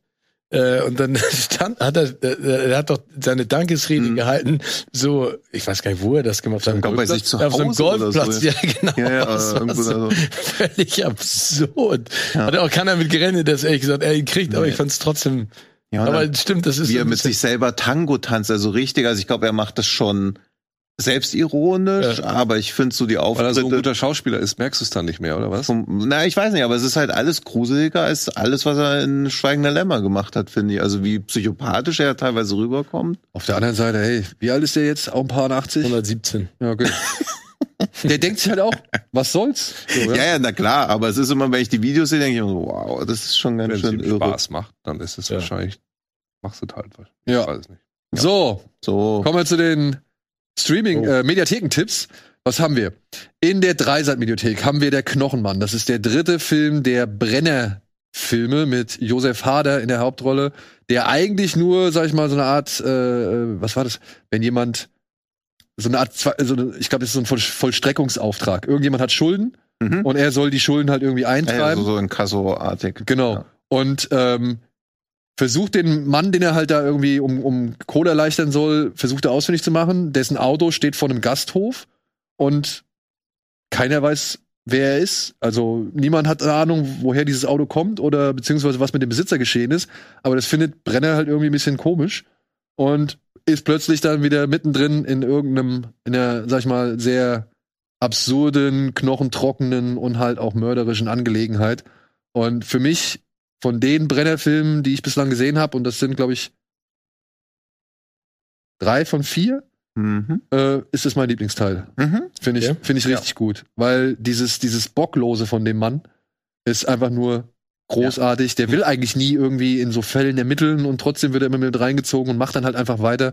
Und echt cooler Cast mit hier Moretti, mit Okay. äh, Minichmeier und so weiter und so fort. Also Cool. von mir eine absolute Empfehlung. Mhm. Das ist österreichisches Kino at it- at its best, meiner Ansicht nach. Ja. Schön böse, schön trocken und Hader obendrauf. Ähm, passt. Ja. Mega. Mega. Dann haben wir hier Forbidden Empire oder Fürst der Dämonen. Jetzt fragt ihr euch, warum habe ich den aus der Tele 5 Mediathek rausgekramt? Weil wir vor einiger Zeit, wir haben so glaube glaub ich über den Fort, über die Fortsetzung gesprochen. Das war dieser Film mit Jackie Chan und Arnold Schwarzenegger. Ah! Das ist der erste Teil. Ah, okay. Ach, das ist ja Über cool. den Kartografen äh, Jonathan Green, der halt hier Hm. in ein Dorf in die Ukraine kommt und dort äh, zwischen also so dämonische Machtkämpfe mit Hexern und was weiß ich und Hm. religiösen Eiferern und so gerät. Ja. Das ist halt der erste Teil. Also falls jemand mal Bock hat, wie hieß der? The Mask? Nee, The Iron Iron Man? Ja, The Man Ja, ja. with the Iron The Man with War the das Iron das Mask. Ding, wo, wo Arnold Schwarzenegger dieser, dieser Gefängniswärter ist? Genau. Ja, ja. Und wie gesagt, das ist die Fortsetzung. Und ich habe, Nee, das ist der erste äh, das ist der der erste Teil, Teil. Entschuldigung, das ist der aber, erste aber Teil. empfiehlst du ihn, weil es der erste Teil ist oder weil man den auch gucken kann? Oder weißt du es gar nicht? Ich weiß es nicht. Ich habe okay. einfach jetzt Kann mal rausgeholt. Kennst du den? Gucken. Ja, aber deshalb habe ich das alles nicht verstanden Ja. im zweiten Teil, weil man natürlich das Ja. Also die natürlich. Ja, das ist ja oft bei so Big Budget. Also es ist, Ja. habe ich eigentlich, das wird mir wahrscheinlich die Clues geben, die ich Also der ist, der ist schlecht, natürlich, aber gut. Also auch wie dieser Man with the Iron Mask, wo man ja auch die ganze Zeit denkt, was zur Hölle passiert hier? Ja. Wie sieht das teilweise so spektakulär aus und dann wieder so so unglaublich trashy? Ja. Ja. Schwarzenegger hatte so einen, hatte Ja, ja. so einen Zopf Ja, ja. oder Ja, sowas. der hatte diese, diese Von- Locken, diese Ja, Kraulen. ja, ja. genau, stimmt. Und da passieren halt auch Sachen, wenn man die jetzt so erzählen würde, würde man denken, das stimmt nicht. Und dann sieht man es und denkt sich, wow. Ich habe eine, ich habe eine Inhaltsangabe und ich bin halt drüber gestolpert, weil, werdet ihr gleich erfahren, aus der, wo war das, bei, bei den Kollegen von TV Spielfilm habe ich gelesen und äh, die musste ich mir dann noch mal ziehen, weil ich mir gedacht habe, ist das Absicht oder ist das nur Zufall? Anno 1701 landet der englische Kartograf Jonathan Green in einem Dorf in der Ukraine, wo er in dämonische Machtkämpfe zwischen weltlichen und religiösen Eiferern gerät. Bald wimmelt es vor schröcklichen Kreaturen. Und keiner blinkt mehr durch. Humor, atmosphärische Ausstattung solide Tricks machen den Mondzauber aber erträglich. Da steht wirklich schröckliche Kreaturen. Hm. Und ich würde entweder behaupten, es ist ein Schreibfehler oder Jemand persönlich- weiß, dass du auf sowas stehst. Ja. Und hat dich geködert. Ja, Also man wie so ein, ja, so ein Liebesbrief, ein heimlicher. Wie Ja, genau. Ein Hilferuf. Ja, vielleicht Hast auch, du dir ja. die ganze TV-Spielfilm angeguckt? Vielleicht gibt's da noch mehr Referenzen. Ja, du, wenn du es zusammenpackst, ist es. es war Hol mich hier raus. Ja, genau. Ja. Hol mich hier mir raus. einen Job. Alles geht unter. ja. Und auch gucken, ob so die ersten Buchstaben, wenn du die runterliest, ob da nicht auch so Botschaften Ja, genau. drin sind. Vielleicht. Und vielleicht musst du dann die Buchstaben umdrehen und dann gleichsetzen mit den Zahlen Ja. nach der Nummer im Alphabet. Irgendwie findest du was, bestimmt. Beim nächsten Ringo Lamp-Film, der im Fernsehen kommt, Genau. weil der wird ja auch, oder sie wird ja auch hier die ganze Zeit zugucken. Und dann rufst du uns 2026, wenn du es gelöst hast, uns drei an. Ja. Kommen wir dazu. Und dann können wir das nochmal. ja. Ja. Liebe TV-Spielfilme, ich werde mich nachher bei euch melden. So. Ja. Nein, du sollst dich nicht bei ihm melden, du sollst es entziffern. Ja, aber ich. Außerdem ruft da jemand heimlich nach Hilfe, der wird bei der TV-Spielfilm im ja Redaktionsgebäude alles- gefangen Ja, gehalten. alles geplant. Das alles Ja. verneinen. Nö, hat keiner gemacht. Genau. Ja, Zufall. Das, da kannst du dich Ja. nicht drauf verlassen. Die werden die Leiche einfach in die Papierpressmühle kenne ein paar rein Leute bei der TV. werfen. Ja, Ja, nee, weißt du, was wir machen? Wir drehen das parallel mit, weil vielleicht Ja. könnte das echt ein geiler Doku-Film werden. Ja. Ja, dann Okay. rufst du jetzt direkt an. Ja. ja, Live. Live. nein. Ja. Vorher rede ich noch kurz über Thelma oder Thelma von ähm, Joachim Trier. Über eine junge Frau, die ihr norwegisches Elternhaus in der Einöde verlässt, um halt in der großen Stadt zu studieren. Welcher großen Stadt? Oslo du, auch Teil von dieser Es ist tatsächlich Oslo, ja. Diese Oslo-Trilogie von Joachim Trier. Hast du nicht die Oslo-Trilogie jetzt hör gesehen? mal auf mit diesem, also. Ja, sagen der schlimmste Mensch der Welt und No- Selma ich gesehen. und, ja, ich wusste nicht, dass es und zusammengehört. der dritte. Ja. Ja. Leider auch. Und sie verliebt sich in eine Kommilitonin und das führt aber zu ähm, ja, dem Freisetzen mysteriöser Kräfte. Ja. Fand ich gut. Der ist super. Gut gespielt, Hauptrolle ist toll. Ja. Geile, geile Kamera, also geil inszeniert. Und dann steckt da auch eine Geschichte dahinter, wo man am Ende echt schlucken muss. Also fand ich, fand ich ganz Ja. gut. Ja. So, dann haben wir noch einen Klassiker. Es geschah am helllichten Tag. Oh, Ja, was mit, du mit Casting? kommen wir gleich drauf. Kommen wir gleich. Äh, es geschah am helllichten Tag mit Heinz Rühmann, der als Das du Ermittler einfach so Ja, ich dachte auch, dass er. auf der Jagd nach einem Serienmörder ist. be- Bevor wir noch zum vierten Mal unterbrechen. Aber wie du dann noch auf Casting als letztes kommst, da bin ich jetzt schon gespannt. Ja. Ähm, und er quartiert sich in eine Tankstelle ein, weil alle Morde sind an derselben Bundesstraße passiert in der Schweiz. Und er nimmt dann noch eine Mutter und ihre Tochter bei sich auf als, ja, vermeintlichen Köder für eben diesen Serienkiller. Mhm. Ist vor allem legendär geworden durch Gerd Fröbes, ähm, sag ich mal, Darstellung des, des psychopathischen Na, Mörders. Schokoigel? ich, ich weiß noch, dass ich den Film gesehen habe als, keine Ahnung, als Kind, äh, neun, zehn oder sowas. Und der, echt, da hab ich so, also ich habe richtig Angst gehabt. Ja? Ich finde, Gerd, Ja. Ja. Das, ich ja. finde, Gerd Fröbe ist Auch, weil, auch, perfider kannst du es gar nicht und machen. auch super inszeniert, wie er halt so riesig Ja. immer wirkt, weil Ja. diese Kamera von unten, alles super. Das, ich weiß es auch noch, aber ich sag's euch trotzdem, auch im, es gibt ja nun einige Neuverfilmungen. Mit Joachim Krohl und mit Jack Nicholson kenne ich die beiden.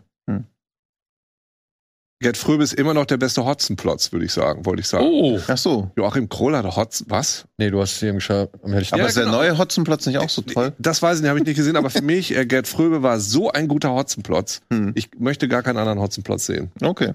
Das stimmt Gut, aber. ja. Aber Und- ich, ich, äh, vielleicht habe ich das auch falsch im Kopf.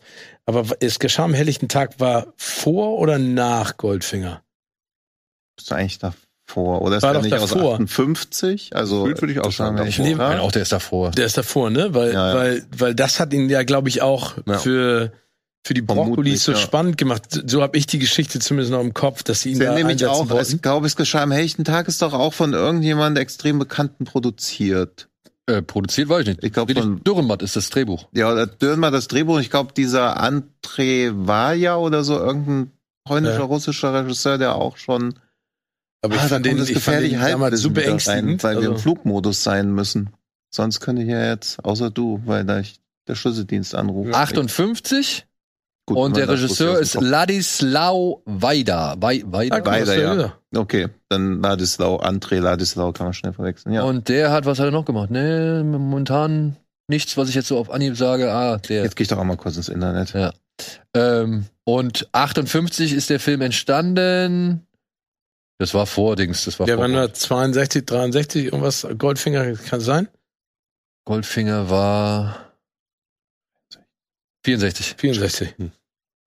64. Ja, weil es gibt doch diese Geschichte auch von Gerd Fröbe, dass die ihn ja unbedingt wollten. Er konnte ja kein Wort Englisch, ne? Und dann äh, haben, Wir mussten ja, glaube ich, noch selbst dubben, ne, in Englisch. Ja, genau. Und er wollte ja so unfassbar viel Geld. Ne? Also, die, die wollten eigentlich jemand anderes für, für, ähm, für Frübe. Und dann hat äh, Gerd Frübe immer wieder nachverhandelt, nachgedrückt. Dann haben sie gesagt, scheiße, das geht uns richtig auf den Sack. Obwohl ich äh, Gerd Frübe auch in Goldfinger großartig finde. Ey, also, come on, wenn es ein Bond-Bösewicht gibt, auf den sich sehr viele Leute einigen können, der auf jeden Fall Ja. zu den denkwürdigsten Ja, ja. gehört, dann ist es Gerd Fröbe und Goldfinger, ne? Also, Absolut. da äh, würde ich Und jetzt aber auch Mr. keine. Bond. I expect Aber you to krass, die. hättet ihr gewusst, wie Die. Gerd Fröbe in dem Film heißt? Also ich lese es jetzt zum Was ersten denn Mal. geschah, es geschah am helllichen Ja. Tag? Ulrich Goldfinger? Nee, Albert Schrott. Albert Schrott. Und es gibt auch Frau Schrott. So, jetzt gehen wir rüber zu Casting. Geh, ja, ich gehe mal rüber zu Casting. Casting ist ein Film, den habe ich damals im Rahmen unserer Tätigkeiten für den Deutschen Filmpreis erstmals gesehen, Ah. weil der da mal nominiert war. Und ich habe seitdem nichts mehr von diesem Film gehört. Ähm, und ich weiß nicht, ob der, also ich glaube, Uke, der müsste für dich einfach, ihn noch nicht gesehen hast, einfach ein echt äh, sehr sehenswertes Ding sein. Es geht hier um eine Neuverfilmung der bitteren Tränen der Petra von Kant, ja, von, von Fassbinder. Und ja, es geht um ein Casting. Da kommen halt Leute zusammen und die Regisseurin kann sich nicht entscheiden, wer die Hauptrolle spielen soll. Und dann gibt's eine Darstellerin, die ist schon sehr renommiert und ärgert sich, dass sie jetzt schon zum vierten Mal hier eingeladen worden ist und, und, und versteht nicht so ganz, warum sie mit ihrer Reputation nochmal vorsprechen muss und so. Und die Regisseurin will sich halt nicht darauf einigen. Und dann gibt's dann ihren, gibt's den Anspielpartner, ja, der selbst davon träumt, irgendwie in, in dem Stück unterzukommen, beziehungsweise selbst davon träumt, irgendwie mal ein richtiger Darsteller zu werden und nicht einfach nur der Anspielpartner für alles. Und das zeigt halt auf sehr, nicht unbedingt böse, aber auf sehr nüchterne und, und ähm, verständliche Art und Weise, wie so ein Casting halt A abläuft und welche Machtstrukturen bei solchen Castings immer mal wieder auftauchen oder generell beim Filmdreh, ja. Man möchte nie zu weit nach vorne gehen. Man hat immer, irgendwie versucht man immer irgendwie den kleinen Vorteil, den man hat, irgendwie auszukosten oder halt im, in die, die höhere oder die Machtposition irgendwie auszukosten oder gleichzeitig drückt man sich vor Verantwortung und Entscheidungen, weil die Regisseurin zum Beispiel auch die ganze Zeit irgendwie Angst hat, dass jetzt ihre Redakteurin vom Sender, dass die ihr irgendeine äh, Rolle aufdrückt oder dass der Produzent irgendwie kommt und sagt, nee, wir nehmen jetzt den und den Dar Darsteller und so. Und das ist meiner Ansicht nach alles sehr gut beobachtet und auch, ja, sowohl böse wie witzig so. Also seit, den, seit dem Deutschen Filmpreis nichts mehr davon mitbekommen und ich muss sagen, ich fand den echt gut. Also ich guck den, ich guck den gerne und äh, habe mich sehr gefreut, dass der jetzt quasi in der ARD ARD-Mediathek verfügbar ist. Und eben, ich denk mal, Ja, klingt ja ganz gut. Ja. Hier mit, hier, wie heißt die, Andrea Sawatzki ist noch mit dabei und so. Und das passt alles wirklich wie die Faust aufs Ja, Auge. super. Also deswegen, kleiner, weiß nicht, unbekannter Tipp so meinerseits. Äh, Ja, cool. Mhm. kann man sich mal geben. Ja. So, damit wären wir bei den Kinostarts. Und bei einem Film, der es nicht in den Supercut geschafft hat, das tut mir ein bisschen leid, äh, das habe ich ein bisschen verpeilt, aber heute startet auch War Sailor. Das ist der norwegische Oscar-Beitrag. Mhm. Also der ist nominiert für den besten ausländischen Film, ist der teuerste norwegische Film aller Zeiten, handelt von zwei Brüdern oder zwei Freunden, die halt ja auf ein Handelsschiff gehen während des Krieges Und ähm, der Film schildert so gesehen ihre Erlebnisse auf dem Schiff, während U-Boote angreifen und Schlachtschiffe vorbeikreuzen und so weiter. Und zeigt aber auch parallel dazu noch die Familie der beiden, wie der Krieg halt auf sie, sag ich mal, einwirkt. Geht 150 Millionen, äh, Minuten, ähm, umspannt eine riesengroße Zeit, also geht bis ins Jahr 1972 rein und soll halt, wie gesagt, von den Bildern, vom Aufwand her und echt, echt ein sehenswertes Ding Wie sein. heißt der, wie heißt der Typ? Welcher Typ? Schauspieler? Den man eben gesehen hat, dieser Jüngere. Oh je, das kann ich dir leider nicht sagen. Ich kenne die beiden, die- Der. ähm, ich kenne die beiden Namen Christopher Jone und Pals Were Hagen. Ich kenne die Darsteller nicht. Woher, ke- ich kenne den irgendwo ja. Ah, die Frau ist doch die aus der schlimmste Mensch der Welt, ne? Ist es sie? Das Glaub. kann- Ja, doch, das ist sie, oder? Das ist sie, ja, stimmt. Schon, ja. Tatsächlich. Ja, also ihr seht's, es ist schon ein gewisser Aufwand dabei. Und äh, ich bin interessiert. Ich habe echt Bock auf Auch, den ich Film. habe wenig drüber gehört, aber alle, die drüber gesprochen haben, waren sehr beeindruckt und ja, erwartbar soll es halt ein richtiger Downer sein. Ja, Also das- gut. Ey, Ist ja bei Kriegsfilmen auch anders. Also dann Double Feature War Soldier und äh, der. Christopher Jona ist aus Revenant und Mission Impossible Fallout, aber ich wusste nicht, was sie da, Ja, was siehst du, da- spielen da- soll. dann kennen Sie wahrscheinlich daher aus Fallout, ne? Ich meine, den haben wir jetzt auch schon ein paar Mal gesehen. Ja.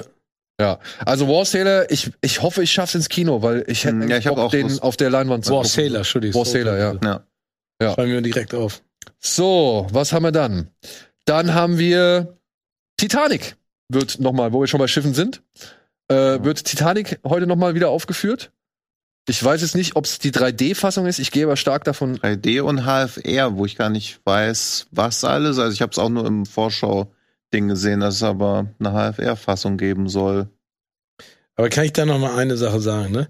Ich bin ja einer derjenigen, der den Film nicht direkt zu Start, zum Start gesehen hat, sondern relativ spät erst danach. Ich auch. Ich musste Celine Dion, werden. Celine Dion hat mir das total versaut, ne? Mhm. My Heart Will Go On. Dieser Song ist mein, tut mir leid, ist mein, also Hass ist ein zu starkes Wort. Ich mag diesen Song nicht. Und den die ganze Zeit rund um diesen Kinostart Naja, rauf und runter, je, egal welchen Radiosender du eingeschaltet hast, hast den ich, ich hatte so eine Aversion da reinzugehen, weil ich dachte, wenn hm. die das Ding einmal spielen, dann breche ich hier in den Kinosaal. Ja, das ähm, kann ich sehr gut ich nachvollziehen. auch, ja.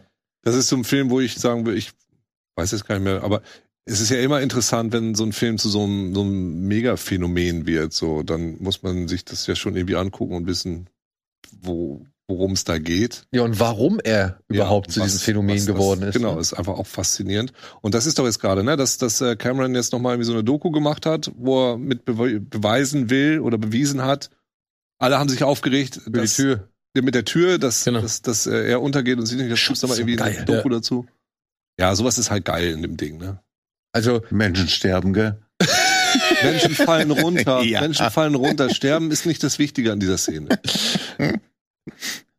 Das mit der Tür macht mich ja, da habe ich ja mein Filmfights-Trauma, wo dann alle gesagt haben, gibt schon ein YouTube-Video drüber, wo das widerlegt wird. Und dann wird da auf Basis dieses YouTube-Videos wurde argumentiert, dass die das damals auch hätten wissen müssen und ich bin dann gar nicht gegen angekommen, dass das totaler Quatsch ist. Natürlich lässt ihn einfach absaufen. Weil er halt so ein armer Prolljunge ist und sie Angst hat, sich vor ihren Freundinnen Das war aber zu blamieren in New York. Doch, Das, das, hast ist du so ja ein, auch gesagt. das ist so ein richtiger Klassenunterschiedsfilm. Das ist ein richtig ekelhafter Meta-Kontext in dem ganzen Film. aber nichtsdestotrotz eine Kraftanstrengung, von Aber der obwohl man ich immer die- noch glaube, nee, weil, weil, weil die. Theorie, Ich werde auch abgesoffen. ja, aber, aber die, du hast ja gesagt, er macht es extra, weil er nicht er sieht die überleben wollte. Aussichtslosigkeit dieser Er sieht, Beziehung. ja, genau, weil er wollte nicht damit nach äh, New York kommen und dann ja. wie von ihr verlassen werden und dann Ja, die hätten, kleiner. die hätten sechs bis acht Wochen da Aber durchgehalten. bringst du dich deswegen um? Nee, glaube ich ja, nämlich besser auch als nicht. New York. Ah, Besser als die New York Guck Upper Class. Ja, eben, ja, besser als die New Die York. farblich Upper Class. herausstechenden Jungs hier Ja. in der Runde. Ja. Kommt's halt an, das ist halt, dann ist es halt ein bisschen scheiße für dich, ja, und ein bisschen Liebeskummer. Aber dann, Ja. ey, dann geht's dann, dann hard will go on, weißt du, dann, dann geht's Ja. halt weiter. Genau. Dann Ja. heuerst du bei den Gangs von New York an und dann machst du halt. Ja, das wäre so. Er Das wäre dann seine Chance gewesen. Das wäre seine wär Chance eben, ja. Nee, aber jetzt mal ganz im Ernst. Er, er, ertrinken in kaltem Wasser ist richtig, ich glaube, das ist nicht geil.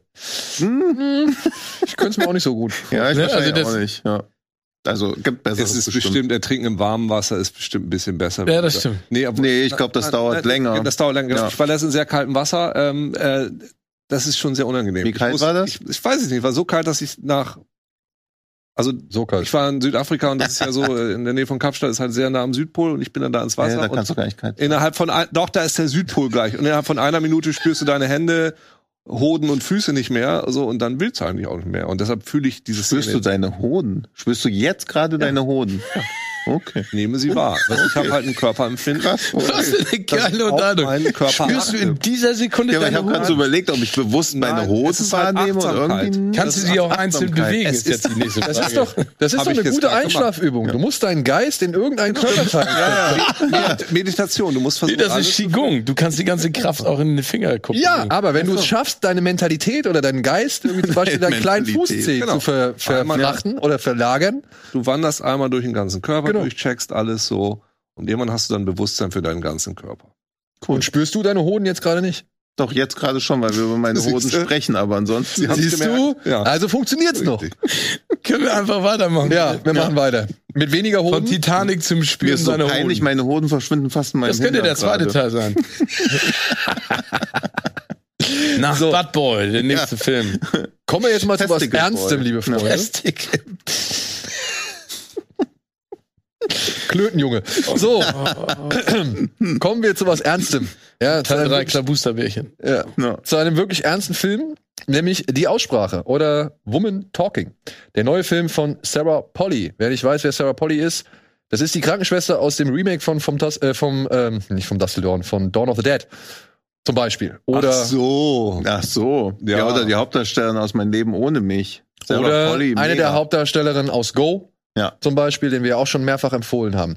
Und hier äh, geht es um eine Mennonitengemeinde oder Kommune, ähm, die, ja, wir erfahren es schon direkt zu Beginn, mit ihren Frauen wirklich Schlimmes anstellt. Die Frauen werden dort reihenweise betäubt und vergewaltigt oder auch ansonsten misshandelt und klein gehalten und wirklich einfach auf der untersten Existenzstufe, ja, gehalten, wirklich.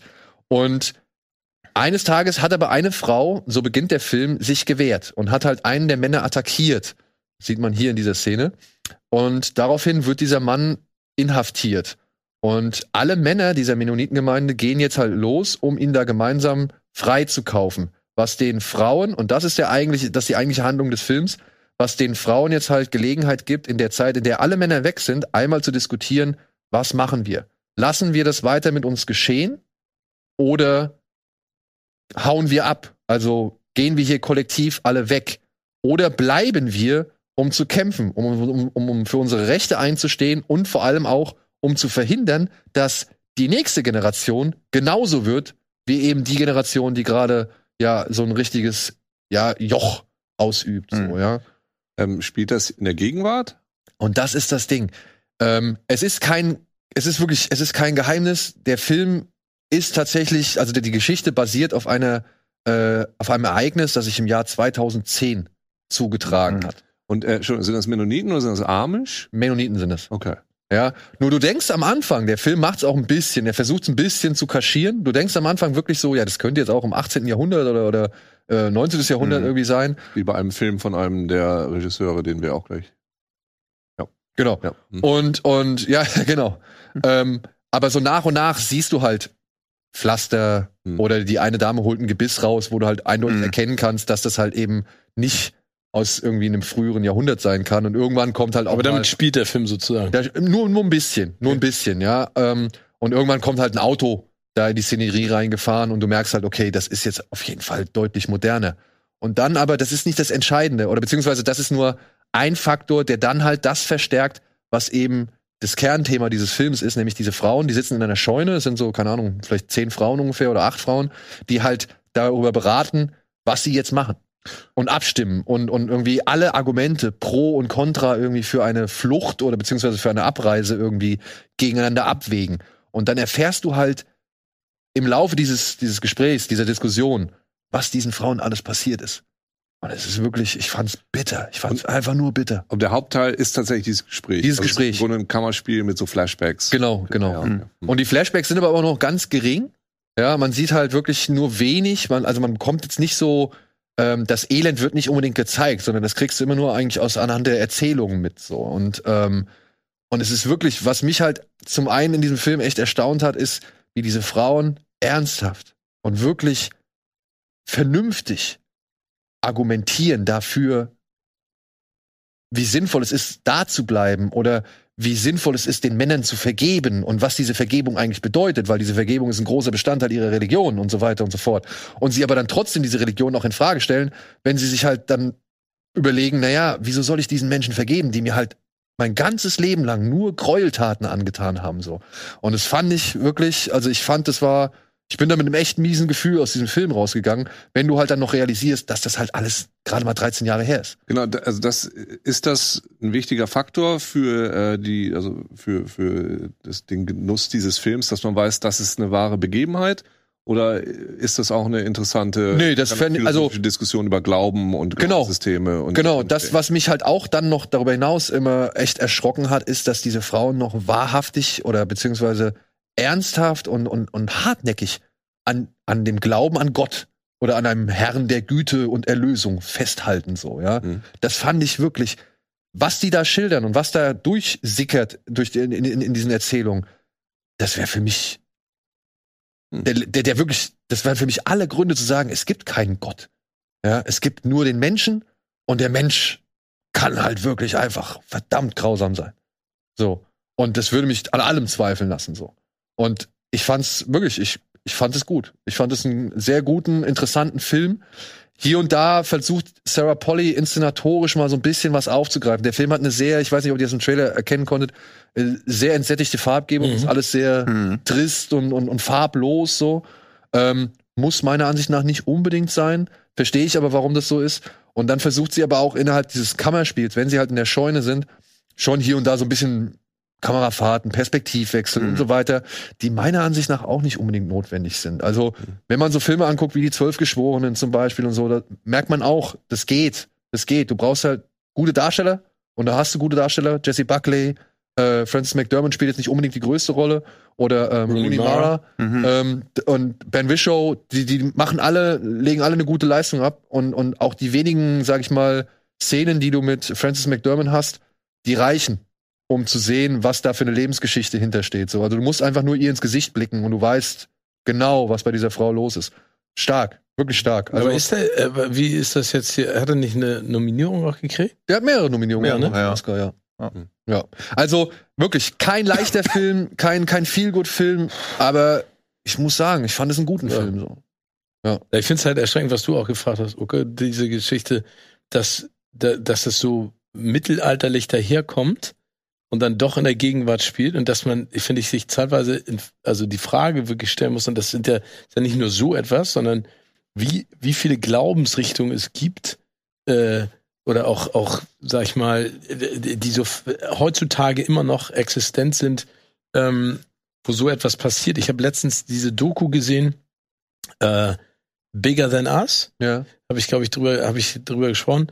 Ähm, es ist äh, ein junges Mädchen, die schon, die auf äh, Bali lebt und die mit ihrer Schwester schon mit äh, Teenagerjahren angefangen hat, Plastikmüll zu sammeln und mit Freundinnen und sowas. Und dann haben sie angefangen, so auf Bali überall in den Schulen sozusagen Unterricht zu geben, was man machen kann, um die Umwelt zu retten. Und die Mhm. trifft so weltweit unterschiedliche äh, Männer und Frauen in ihrem Alter, die schon früh Dinge getan haben. Und da reist sie nach nach äh, Afrika, ich kann jetzt leider das genaue Land nicht mehr nennen, und trifft so ein 20-jähriges Mädchen, ähm, die äh, Frauen hilft, ähm, äh, äh, sich gegen sozusagen äh, die, die, die, Männerwelt zu behaupten, weil die in Camps gehen aufgrund des Glaubens, wenn die Men- Menstruation einsetzt und werden von den Männern vergewaltigt, Hm. weil angeblich sie dadurch zur Frau gemacht werden und ganz viele Mädchen in, jungen Teenagern halt schwanger sind und das Kind kriegen und dann halt nichts mehr machen können, ne? Also sozusagen Mhm. nur noch Kinder großziehen, gar keine Möglichkeit haben mehr auszubrechen. Und sie beschreibt eben auch, dass sie äh, zeitweise, äh, sie kämpft dafür, dass die Bildung bekommen und in Schulen gehen können, aber die müssen dann halt teilweise vier, fünf Kilometer gehen zur Schule Mhm. und dann warten die Männer halt am Straßenrand und vergewaltigen die, die Kinder. Das erzählt, also sie erzählt das und ich habe das angeguckt. Ich habe, ich, hab, ich, hab, ich wusste gar nicht wohin mit meinen Emotionen. Und ich dachte, das, pass, das passiert heute. Ne? Also so, so wie der fiktionale Film ist das halt äh, äh, zusätzlich auch so eine reale Geschichte.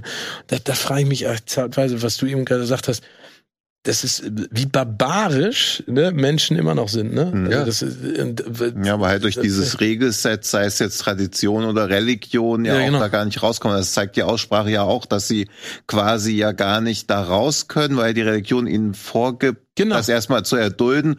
Oder wenn sie es nicht mehr erdulden können, dann zu verzeihen. Also du bist ja quasi in so einem, ja, in so einer Quadratur des Ja, Kreises absurd, irgendwie gefangen. ne? Also ja, Das ist das, so ein, so ein Realitätstunnel so mit. Und da Ja, fand ich, da fand ich dann auch spannend die Frage, ne? Was bringt Vergebung, wenn sie verpflichtend ist? ja, ja. Ja, wie, wie, wie ehrlich Spannend. und aufrichtig ist Vergebung, wenn du dazu gezwungen bist zu vergeben? ja. Weißt du? Also wenn du nicht aus freien ja Stücken. wenn es halt nicht von innen kommt. Genau, wenn es nicht von ja. innen kommt. Also da sind wirklich echt, da sind spannende Denkansätze und auch was die Frauen, so was die Mhm. wirklich alles ausdiskutieren, wo ich denke, ey Leute, ich wäre abgehauen. Einfach weg. Nee, nee, Ja. genau, und äh, Entschuldigung, äh, noch ein letzter Punkt zu der Doku. Und dann geht sie nämlich mit, mit dem anderen Mädchen, also das afrikanische Mädchen, zu der Stamm, zum Stammesoberhaupt, das ist eine Frau.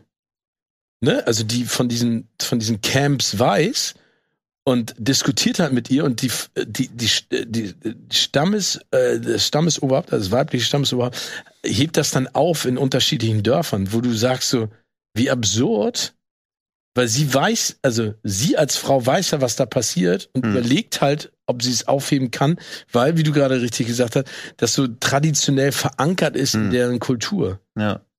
Ja, Ja, das ist, Ah. peace. Ja, also wie gesagt, Aber das äh, guter Film, ähm, Mhm. aber muss man wirklich, wirklich, da muss man Lust drauf haben, glaube ich, Mhm. äh, und, und sich und vorher wissen, worauf man sich einlässt, weil es Ja. halt auf jeden Fall kein positiver Film, also der schickt dich nicht positiv aus dem Kino Nee. raus. So, machen wir weiter. Äh, wir haben noch zwei Sachen und wir wollen ja auch noch mal über ein paar Tanzfilme reden.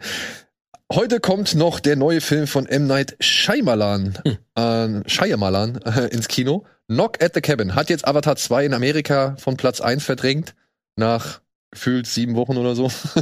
der erste Film, der es geschafft hat. Und ja, wir wissen's. Er ist der, der Twistmann, beziehungsweise der Mann bekannt für Twists und so weiter und so fort. Er hat hier einen Roman verfilmt, Cabin at the End of the World. Hier geht es um ein schwules Ehepaar, die mit ihrer Tochter in, einen, ja, in eine Waldhütte fahren, um da ein bisschen nette Zeit zu verbringen. Und plötzlich klopfen vier Menschen an ihre Tür. Die haben alle sehr komische, was sagt man, Waffen oder, oder Ausrüstungsgegenstände oder Werkzeuge ja, in das der sind Hand. fast so Werkzeuge, ne? Die Ja. Spitzhacken Und so. ich, ich, ja, und wollen halt, wollen halt zum einen rein, aber stellen halt die, diese Kleinfamilie halt vor eine wirklich schwierige äh, Situation. Und das ist der Trailer. Der Trailer sagt es. Die vier sagen, hey, die Apokalypse steht bevor und einer von euch muss sterben. Ihr müsst einen von euch opfern, um diese Ka- Apokalypse abzuwenden. That's it. Das ist es.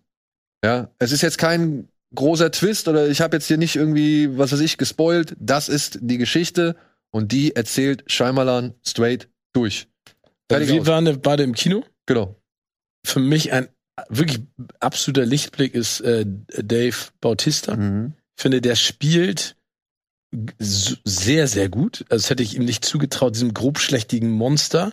da hat er einfach auch seinem anderen Wrestler-Kollegen viel voraus. Mr. Dwayne The Rock Johnson, der ja aber auch sowas noch nicht gespielt hat, aber spielt er wirklich richtig gut.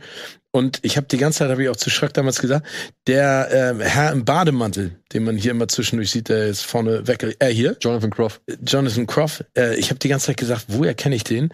Und zwar ist das der englische König aus der Hamilton, aus dem Hamilton Mhm. Musical, das es bei Disney Plus gibt, wo sie es abgefilmt Ach haben. was. Und den liebe ich. Also als englischer König ist der so unfassbar, der hat nur drei Auftritte in Hamilton in einem drei Stunden Musical und ist einfach unfassbar geil.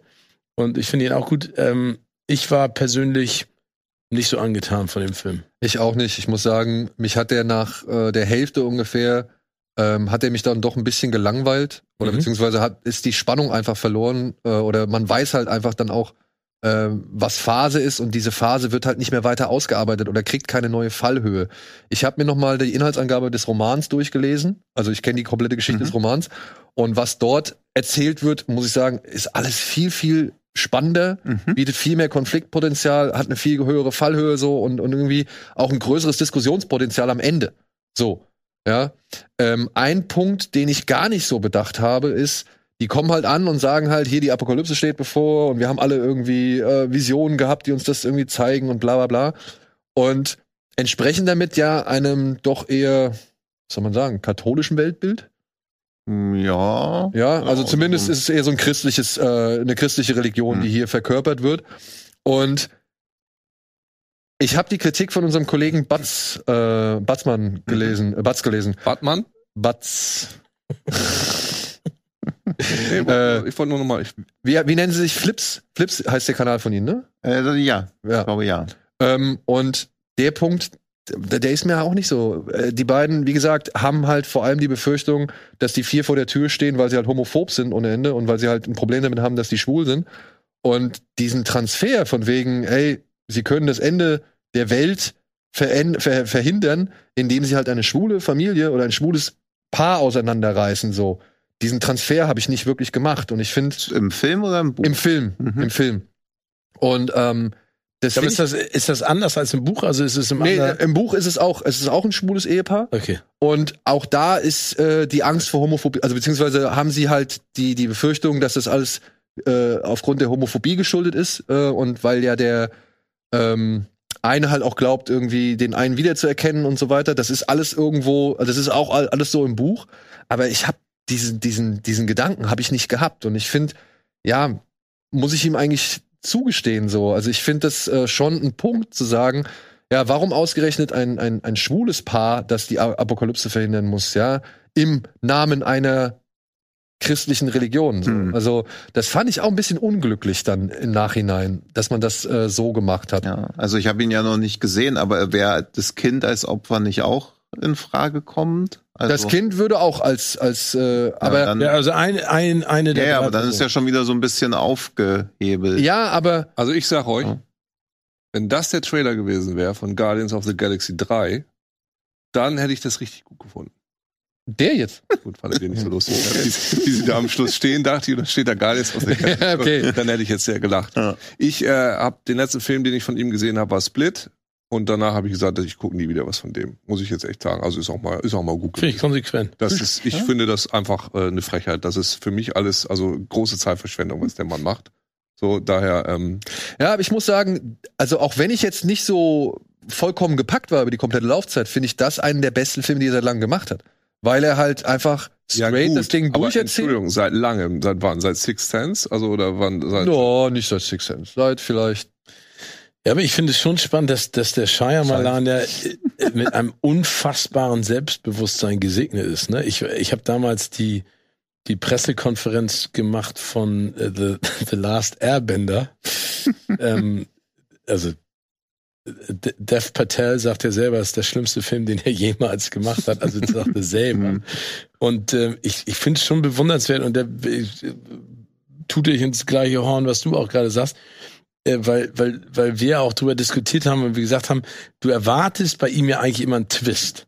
Eigentlich, ne? Naja. Das, hat, das hat er aber auch so lange bespielt, ähm, dass du einfach auch in so einen Scheinmalan-Film reingehst und sagst, und davon muss man sich bei diesem Film halt einfach verabschieden, den Gedanken, dass es so ein unfassbarer Twist ist. Auf der anderen Seite finde ich, dass er hat, er hat sich selber versaut über die Jahre, ne?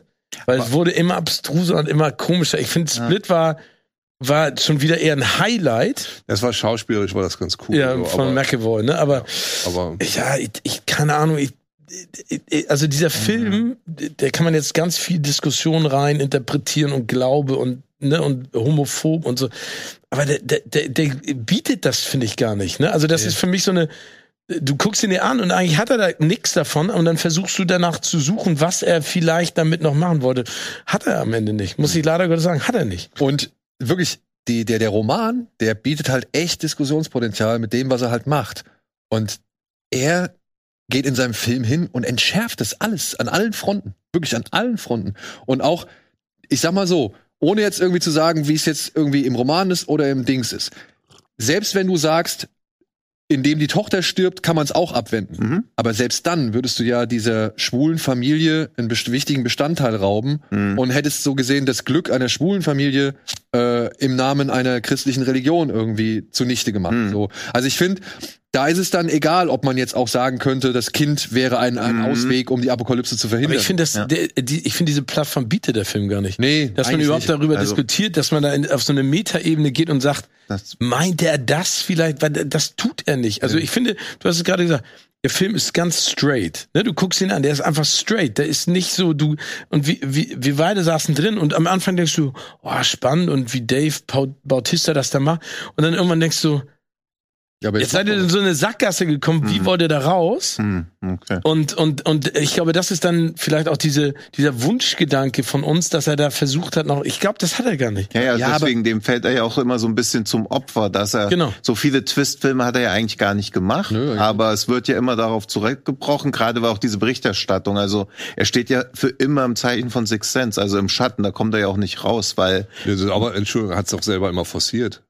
Ja klar, aber was er willst selber du? diesen Twist dann immer da gebaut. Und was war der Ja. letzte Twist? Oh, wir sind in einem Shared Universe mit dem anderen Film. Äh, Ja, aber das ist ja auch kein Twist. Nee, eben, das ist ja Also das- kein Twist, aber es aber- hat sich so hingestellt, als wär's. Ja, aber das wird ja so erwartet. Das ist ja wie wenn bei Dings wo. Aber er kann doch einfach einen Film machen, der, Ja. also ich kenne das diesen Film, deshalb ist es schwer für mich drüber zu Ja. diskutieren. Ich habe halt auch das Gefühl, da wurde ein Buch geschrieben, da wollte jemand mal eine nicht heteronormative Familie zeigen Mhm. und Apokalypse muss jetzt nicht unbedingt christlich sein, ist schon wahrscheinlich, aber ist jetzt halt einfach irgendwie ein Doomsday-Kult. Keine Ahnung, ich weiß es ja nicht. Nee, nee, aber, Aber sie, weißt du, Ja, woran ich aber- denken musste, als ich den Trailer gesehen habe?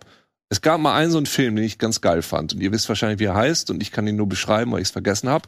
Da geht es irgendwie um Vater und Sohn und die müssen immer irgendwelche Dämonen töten. Ah, äh, Frailty. Frailty, genau. Ja, und ist- dann kommt ein großer Drache. Nee, also ist es, vielleicht ist es der. Und dann Ja, mit der, Bill, der, der Bill Junge denkt dann irgendwie, der, Paxton? der Vater ist irgendwie verrückt Ja. oder so. Und am Schluss ist jetzt der Spoiler, stellt sich halt raus, nee, die haben halt Matthew recht. McConaughey. Ja. Ja. War das? Ja. Und Mhm. es stellt sich halt raus, die haben halt recht. Und das ist das, was ich erwartet habe, dass das irgendwie der Twist sein würde. Nee, das muss jetzt wie ich so passieren. Und weil du bist nämlich Satan und dann der eine sagt, ja stimmt, ich bin Satan, töte mich. Aber das, ich weiß nicht, ob es so ist. Und dann hätte ich wieder gedacht, okay, das wäre jetzt das, was ich erwarte, was ich jetzt. Nee, oder das ist sowas, haben wir auch drüber gesprochen. Für mich, äh, für mich eines der schlimmsten äh, Finals eines Films oder das Ende war The Mist. The Mist. Erinnert ihr noch The Mist mit dem, mit dem, Mhm. mit dem, Thomas mit dem, Ja, das Stephen klar. King-Verfilmung? wo er am Ende in dem Auto sitzt und diese fatale Entscheidung fällt, Ja. also die nur so Sekundenbruchteile des Films einnimmt und Hm. danach sitzt du dann und denkst du, nee, das ist jetzt nicht gerade wirklich passiert. Und das meine ich. Sowas, die, das Potenzial hätte Knock Mhm. at the Cabin Genau. gehabt. Hat er, aber nutzt Nee. er nicht aus. Ja, aber das kannst du auch, glaube ich, nie wieder. Also, The Mist überhaupt so durch, wenn er nicht von Frank Darabont gewesen wäre, hättest du nie so ein Ende durchboxen können.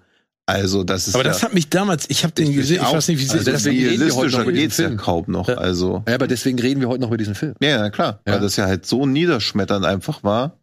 Aber Entschuldigung, das ist doch ein Kammerspiel, der Film dann auch wieder. Ja, ja. Wir sind Ja. einfach da drin. Und auch Kameraarbeit und so, ne? Alles cool. Also muss, kann man echt sagen, hier, der hat das auf Film 35 mm gedreht, glaube Ja, ich. dann gibt's ja keinen Grund, dass du den irgendwie runterdummst. Dann, weil wir haben jetzt gerade auch von diesem Kammerspiel, der letzte Film war ja auch in Anführungsstrichen Kammerspiel, dann kannst du doch, das sehe ich dann halt nicht ein. Dann kannst du das auf die Spitze treiben. Du hast ja keine Produktionsprobleme. Du ja, vor allem willst du doch den Zuschauer mit irgendwas nach Hause schicken. Du musst ihn, finde ich, da auch überraschen.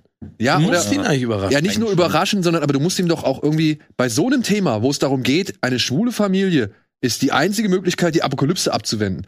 Die, und es, ich meine, es ist, es ist auf jeden Fall, äh, die Andeutungen sind halt in Richtung christliche Religion. Mhm. ähm, da musst du doch den Zuschauer nach Hause schicken mit einem Diskussionspotenzial oder mit irgendeinem Diskussionspunkt, dass du sagst, hätte ich gemacht, hätte ich nicht gemacht. Oder so würde ich mich entscheiden, so würde ich mich Ja, entscheiden. genau. Das ist doch Ja. dann, das ist doch das dann, was bei so einem Kammerspiel passiert. Okay, das Mhm. ist die, die, die, das ist die Situation. So, ähm, einer von euch soll sterben, sonst gibt's eine Apokalypse. Diskutiert. Äh, stimmt das vielleicht nicht? Ja, vielleicht doch lieber du, weil. Ja, vor allem ist eh das nicht doch so auch gut. spannend, weil dieses, auch ihr mit euren Kindern, Ja, genau. also das ist halt auch so. Ich würde halt, also ich habe keine Kinder, ich würde immer, wenn ich mich entscheiden müsste zwischen dem fiktiv existierenden Kind und meinem real existierenden Partner, ich würde mich immer für meinen Partner entscheiden. Also ich verstehe auch dieses, also oft ist ja dann dieses, dass Eltern irgendwie ihre Kinder lieber haben als den Partner oder so. Das ist ja super spannend. Also bringt man seinen Partner um oder das Kind, wenn du jemanden opfern musst. Ja, ich meine, ja, Poten- das, die können auch das Ach, das dachte diskutieren. ich auch, dass darum Oder geht's. halt diskutieren, ob die nicht vielleicht Quatsch reden und Ja. versuchen, die zu überzeugen, dass das nicht so ist. Ja, oder ob Dann- man die vier umbringen sind muss. die überhaupt? Wo kommt das Ja. her? Ja, irgendwie, das, da kannst doch, Ja, ja, darum theoretisch nicht. kannst du das was sind draus alles machen. Sachen, die halt schon im Laufe des Films ergründet werden. Ja, aber das ist das und da kann man auch eine Menge mitmachen und auch potenziell so, dass es Wie spannend gesagt, wird. hat er nicht. Die macht er halt nicht. Ja, oder dass man dann halt auch so, wenn der eine dann sagt, ja, okay, wir können ja ein neues Kind adoptieren, haben ja immer noch uns und dann merkt man so, okay, krass, so schnell fällt ja so eine Entscheidung und man selber hat sich insgeheim dafür entschieden, ihn umzubringen. also, ja, dieses Potenzial, was da ja halt entstehen kann. Es gibt ja diesen, ah, wie hieß er denn? W Delta C, der auch so in diesem Saw-Fahrwasser hochkam, wo der Killer immer zwei Menschen entführt hat, um denen klarzumachen, menschliche Liebe existiert irgendwie nicht, so dass die immer sich so gegenseitig umbringen müssen. Und dann entführt er nämlich auch eine Mutter und deren Kind. Und die Mutter ist so super schnell, das eigene Kind umzubringen, so dass dann der Killer richtig verdattert ist. Und wo du dann so merkst, okay, krass, selbst das hätte er jetzt nicht gedacht. Und dann sind auf einmal so seine Opfer irgendwie die wahren Bösen oder so. So ähnlich, würde ich mir das vorstellen. Ja. Ja, ja. Das, aber, aber siehst du, da kommen die. Ja, genau. Da kommen die Konflikte. Ja, uns all fragt das, ja nie sie- jemand. Das, das die Film machen einfach die Filme, setzen dich uns die vor. ganze Ach Zeit. stimmt, du fragst dich. mich ja die ganze Aber das Zeit. Stimmt. wenn du schon sowas machst, dann Ja. machst es doch auch irgendwie mit dem Wumms, weil sonst Ja, genau. auch nichts machen mit Genau so. Leuten, die Und dieser Wumms fehlt dem Film meiner. Ansicht nach. Ja. Ja. So, kommen wir zum nächsten Wumms. Genau gesagt zum Trockenwumms. Nämlich Magic Mike's Last Dance startet diese Woche noch im Kino. Äh, ja, Magic Mike, oder beziehungsweise Mike Sieht Lane aus wie Miami Weiß, auch von den Farben. Stimmt. ist jetzt inzwischen nicht mehr Stripper. Äh, mit 40 bringt das alles nicht mehr so viel. Er arbeitet als Barkeeper und ist gerade bei so einer Charity-Veranstaltung, die von äh, Maxandra Mendoza ausgeführt wird, al- alias Summer Haig. Und die hat gerade richtig viel Stress und bittet ihn, weil sie halt über ihre Gäste erfahren hat, dass er der beste Stripper Miamis ist, bittet sie ihn noch um einen letzten Tanz. Im Ernst? Ja. Das, okay. Und sie möchte halt, er fragt ihn halt, wie viel er möchte für einen Tanz. Er sagt erst 16.000, aber sie handeln ihn dann noch 6 6.000 runter.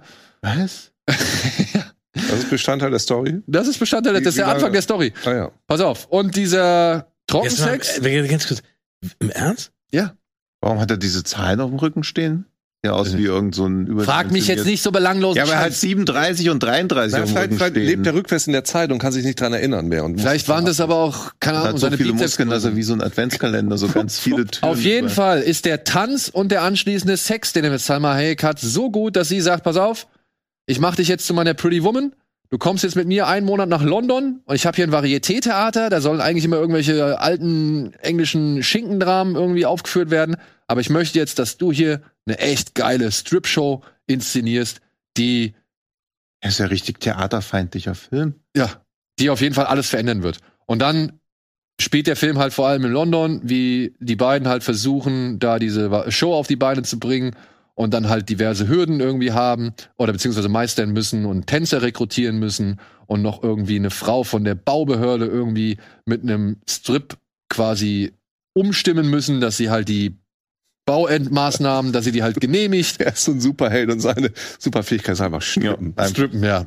Und ey, keine Ahnung, was sich Steven Einfach Soderbergh bei diesem Film gedacht hat, denn wo der am Anfang halt Pretty Woman ist, zwischendurch ist er Oceans 11 Tangas und Wieso? dann würde er halt eine reine Werbung für die Strip-Show, die in London halt Das stattfindet. ist ne? ja fantastisch alles. Ja, aber das ist doch ein schöner Kinderfilm. Keine Antagonisten, sondern einfach gemeinsam für eine Sache. erinnert mich an. Showgirls so ein bisschen. Ja. Aber ich habe gerade, ich habe gerade gehört, wie, wie du über Creed gesprochen hast, und in meinem Kopf habe ich mir das jetzt so vorgestellt, dass so ein alter, also ein alter Magic Mike, der ist so 60 und muss jetzt so die nächste Ja. Generation von Strippern irgendwie Die herantrainieren. Expendables des Strips. Ja, Ja. genau. Wir schaffen es nicht mehr. Ja. Komm. Und eigentlich würde er es selber machen, aber dann Ja, aber bricht er ich, sich die ich Hüfte. möchte gerne mal, also du hast den Film ja mit deiner Frau, ein riesen Magic Mike Fan gesehen. Yep.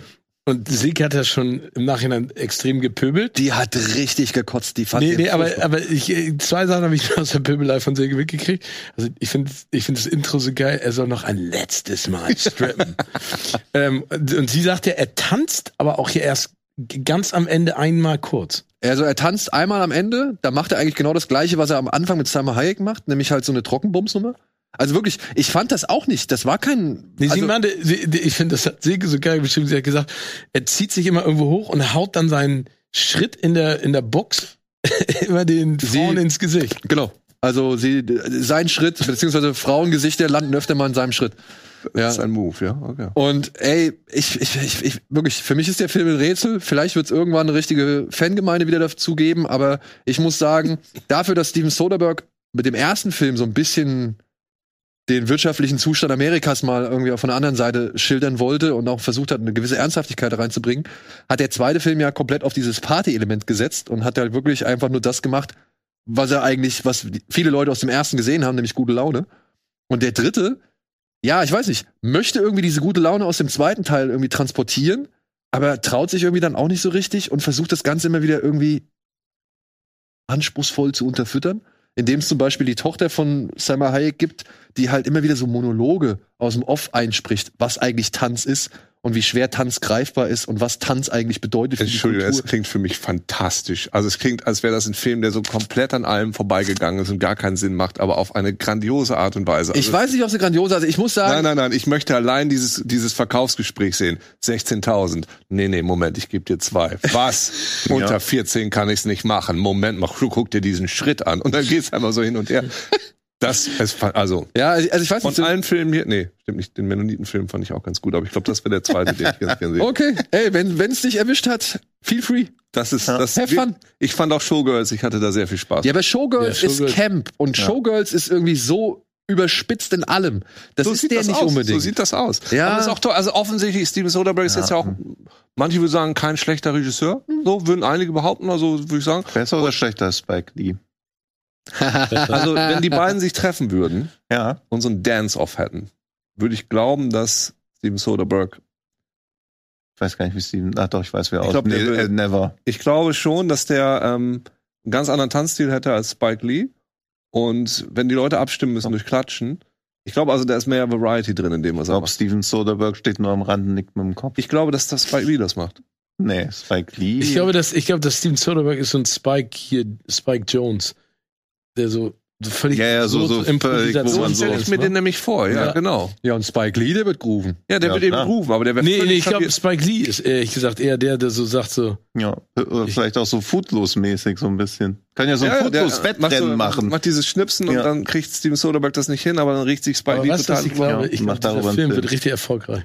Ich bin gespannt. Ich bin gespannt, wie die Resonanz, also wie der wahrgenommen wird und äh, ob der wirklich noch mal so, ja, weiß ich nicht, die Leute begeistert, die er eigentlich vielleicht gar nicht begeistern soll. Also ich finde ja Magic Mike 2 ist ja irgendwie so ein so kurioses Beispiel dafür, dass ein Film, der mal eigentlich ganz anders war, so eine völlig neue Richtung eingeschlagen hat. Hm. Bei dem bin ich mir da nicht so ganz sicher, ob das nicht vielleicht ein bisschen dann doch halt zu wenig Tanz ist. Ja, weil Ja, ja. Ja, aber der Trailer gibt's ja. Also der Trailer sieht ja halt nach viel Tanz aus und dann sitzt du da drin und merkst nach einer Dreiviertelstunde Shit. Ja, also ähm, sie lassen sich schon echt lange Zeit, bis da mal wirklich dann wieder getanzt wird. Mhm. Und wie gesagt, die letzte halbe Stunde des Films ist einfach die Magic Mike Show aus London komprimiert.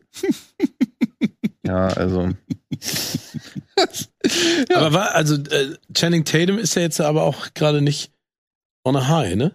Also der ist ja nicht so. Aber naja, Dog hat er doch gehabt, ne? Den Film auf vier Pfoten, Mhm. dann jetzt den. Also ich könnte mir vorstellen, dass er hier und da noch mal irgendwie was macht. Ja, der ist ja nicht Ja. schlecht.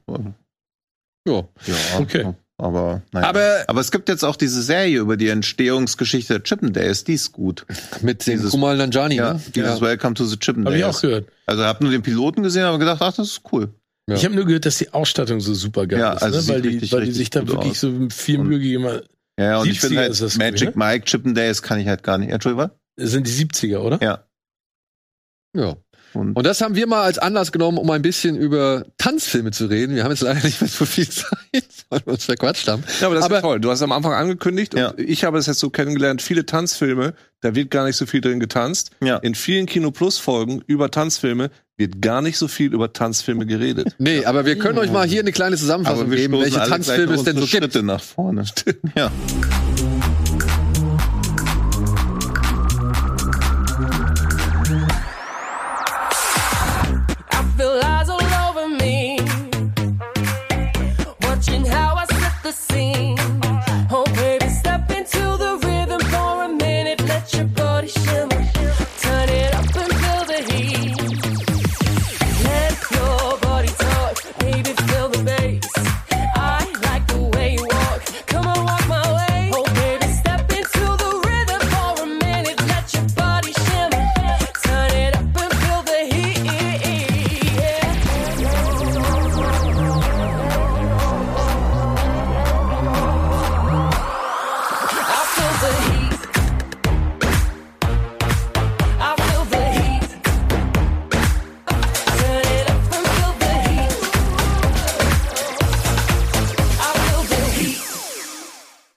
Geschnitten wieder. Wieder Annabelle, ne? Sehr gut. Ja, aber ich, ich musste jetzt mal sagen, so anhand eurer, ihr habt mir ja mal so alle fünf äh, Tan also jeder hat von euch so fünf Tanzfilme zusammengetragen, die ihr gut findet. Und ich finde eigentlich irgendwie cool, dass wir doch eine gewisse Genrebandbreite dadurch erzeugt haben. Ich meine, wir haben ja da im Trailer haben wir gesehen Black Swan. Hm. Und wir haben im Trailer gesehen Climax. Zwei Filme, die ich durchaus als Tanzfilme bezeichnen würde, weil der Tanz inhaltlich eine wichtige Rolle spielt Ja. bei, Black, äh, bei Black Swan. Bei Climax ist es halt eine Tanzgruppe, die trainiert und dann halt wirklich Amok läuft, so gesehen. Mhm. Aber das Tanzen ist eine zentrale Rolle. Aber die Ausrichtung ist sehr düster und sehr finster. Ich finde halt so, als Filme mit Tanz und Filme über Tanz. Und am besten sind, glaube ich, die, die es so kombinieren. Das finde ich Ja, irgendwie. das Ja. war für mich, das war das, was ich zu dir sagte. Ich sag, was, was ist denn das Genre Tanzfilm? Ja. Wo, überschneidet sich das denn mit Musical? Und irgendwie, als ich dann so Mhm. geguckt habe, ist es dann häufig, dass die Filme, da geht's dann halt, also da geht's dann auch um Tanz. Ja. So bei Footloose, ein Dorf, in dem man nicht mehr tanzen darf. Das ist eine so geile Geschichte, Also, ne? what? So, Ja. und dann kämpfen sie für den Tanz, und dann, aber die tanzen ja nicht mal besonders geil. Die schnipsen und springen durch die Gegend. ja, ja, Das ist eben, ganz ja, das ist merkwürdig. recht. So, äh, das ist dann klar, ist ein Tanzfilm, auch wenn da nicht so viel getanzt wird. Ne, aber es geht dann, keine Ja, Ahnung. ja, während ich halt so, ich hatte kurz überlegt, Moulin Rouge mit reinzunehmen, aber eigentlich finde ich, ist das gar kein Tanzfilm. Das ist halt ein Musical. Also natürlich wird getanzt, aber Stimmt. sie könnten es auch komplett anders machen, ohne Genau. dass das irgendwie. Es muss schon irgendwas sein, wo der Ja, ja. Fokus drauf liegt, dass du siehst, wie geil die sich bewegen können. Ja. Ja, du hattest ja zum Beispiel ähm, noch hinzugefügt Wizard of Oz Ja. mit Fragezeichen. Ja. So. Wäre das ein Tanzfilm? Ich weiß nicht. Ich würde es nicht unbedingt als Tanzfilm. wahrscheinlich auch nicht, aber auch sie, nicht sie machen halt die Sachen, wenn sie die Straße runterlaufen, dann wird halt schon ein ziemlicher Fokus, wie sie dann die Schritte machen und die Heuschrecke, die Heuschrecke, die, Vogelscheuche? die Vogelscheuche. die Vogelscheuche. Setz doch mal. Top. Ja. Heuschrecken. Die Vogelscheuche, wie die dann so lernen, diesen Tanzmove zu Ja. machen und so. Deshalb ist mir auch nicht, ist mir auch nicht ganz klar. So Hamilton, ganz klar, äh, ist, ist ja nicht mal ein Film, ist ja nur eine Abfilmung auf Dis- Disney Plus. Da geht's ja um die Sprache und wie geil die Mhm. singen können. Ja. So, ne? Aber hier geht's, Aber du hast auch zum Beispiel, du hast Chicago genannt. Das ist für mich ein Musical. Ist wahrscheinlich ein Musical, ja. Ja. Ja. Du hast Hair genannt. Ist für mich auch in erster Linie ein Ist Musical. Ja, Musical. auch. Ja. Aber Dirty Dancing oder Aber Ja. es ist ja sogar Dancing im Titel, ja. genau Dirty Dancing, weil sie halt auch trainieren müssen, Ja. um diesen Tanz irgendwie zu lernen. Oder auch Fame. Ja. Fame ist Mhm. Ja, wird äh, laut ja. Äh, ja wird ja halt als Mutter der modernen Tanzfilme schon bezeichnet. Ja, ne? da, aber da geht's ja auch um eine Schule, wo die das genau. halt lernen, wo sie Musik Ja. lernen und Tanz lernen und Schauspiel lernen. Da ist das auch wieder so, so ein Teil Mhm. des. Habe ich mal mitgespielt, muss ich zusagen. Äh, in der, äh, bei meiner war ein Jahr in Kanada, äh, Austauschjahr. Das war die äh, Weihnachtsshow in meinem Dramakurs. Ich war Mr. Ui. Schurowski. Michael Douglas, so gesehen. Das ist a Chorus. Mr. Ach, Chorus Nee, nee, Mr. Schurowski war der äh, Musiklehrer, der sich immer darüber aufgeregt hat, dass Bruno Martelli immer mit seinen elektronischen Instrumenten ankam, mit seinen Synthesizern. Science Fiction Symphonies. Und das war ganz interessant, weil ähm, äh, der, es wurde sehr, es war die, die Highschool-Variante, also die, die Theatervariante. Im, im, Im Film sagt er, ähm, That's a violin bow, Mr. Martelli, not your dick. Und ich muss, ich durfte dann nur sagen, That's a violin bow, Mr. Martelli, not a baseball bat. Uff. Oh. Ja, solche Sachen. Hätte man da nicht Not Your Aber Fame hatte ich gar nicht mehr auf der Uhr, aber das ist ein Also- toller Film. Ja. Ja, ist ein super. Wirklich toller Film. Aber hatte ich auch nicht mehr Kennt ihr noch die Fernsehserie dazu? Die war sehr schlecht. Hm. Die fand ich aber ziemlich cool damals als kleiner Junge, weil ich habe die immer Ja. Nee, die ist aber nicht halb so cool wie das Ja. Ding. Ja. Und weißt du, was, vor zwei Jahren war ich hier bei dieser, in Hamburg bei dieser Stage Musical School oder so, da war eben auch Fame. Ich dachte, geil, äh, mal gucken, wie die jungen Leute das heute so machen, was ich damals gemacht habe. Und das hat nichts damit zu tun, gar nichts. Also nichts. Das sind komplett andere Lieder, es sind andere Charaktere, nur sie spielen einmal dieses fantastische Titellied am Schluss. Hm. Also Fame von Irene Ja. Cara. Ja. Hat einen Oscar bekommen, ne? Der Fame? Song, ja.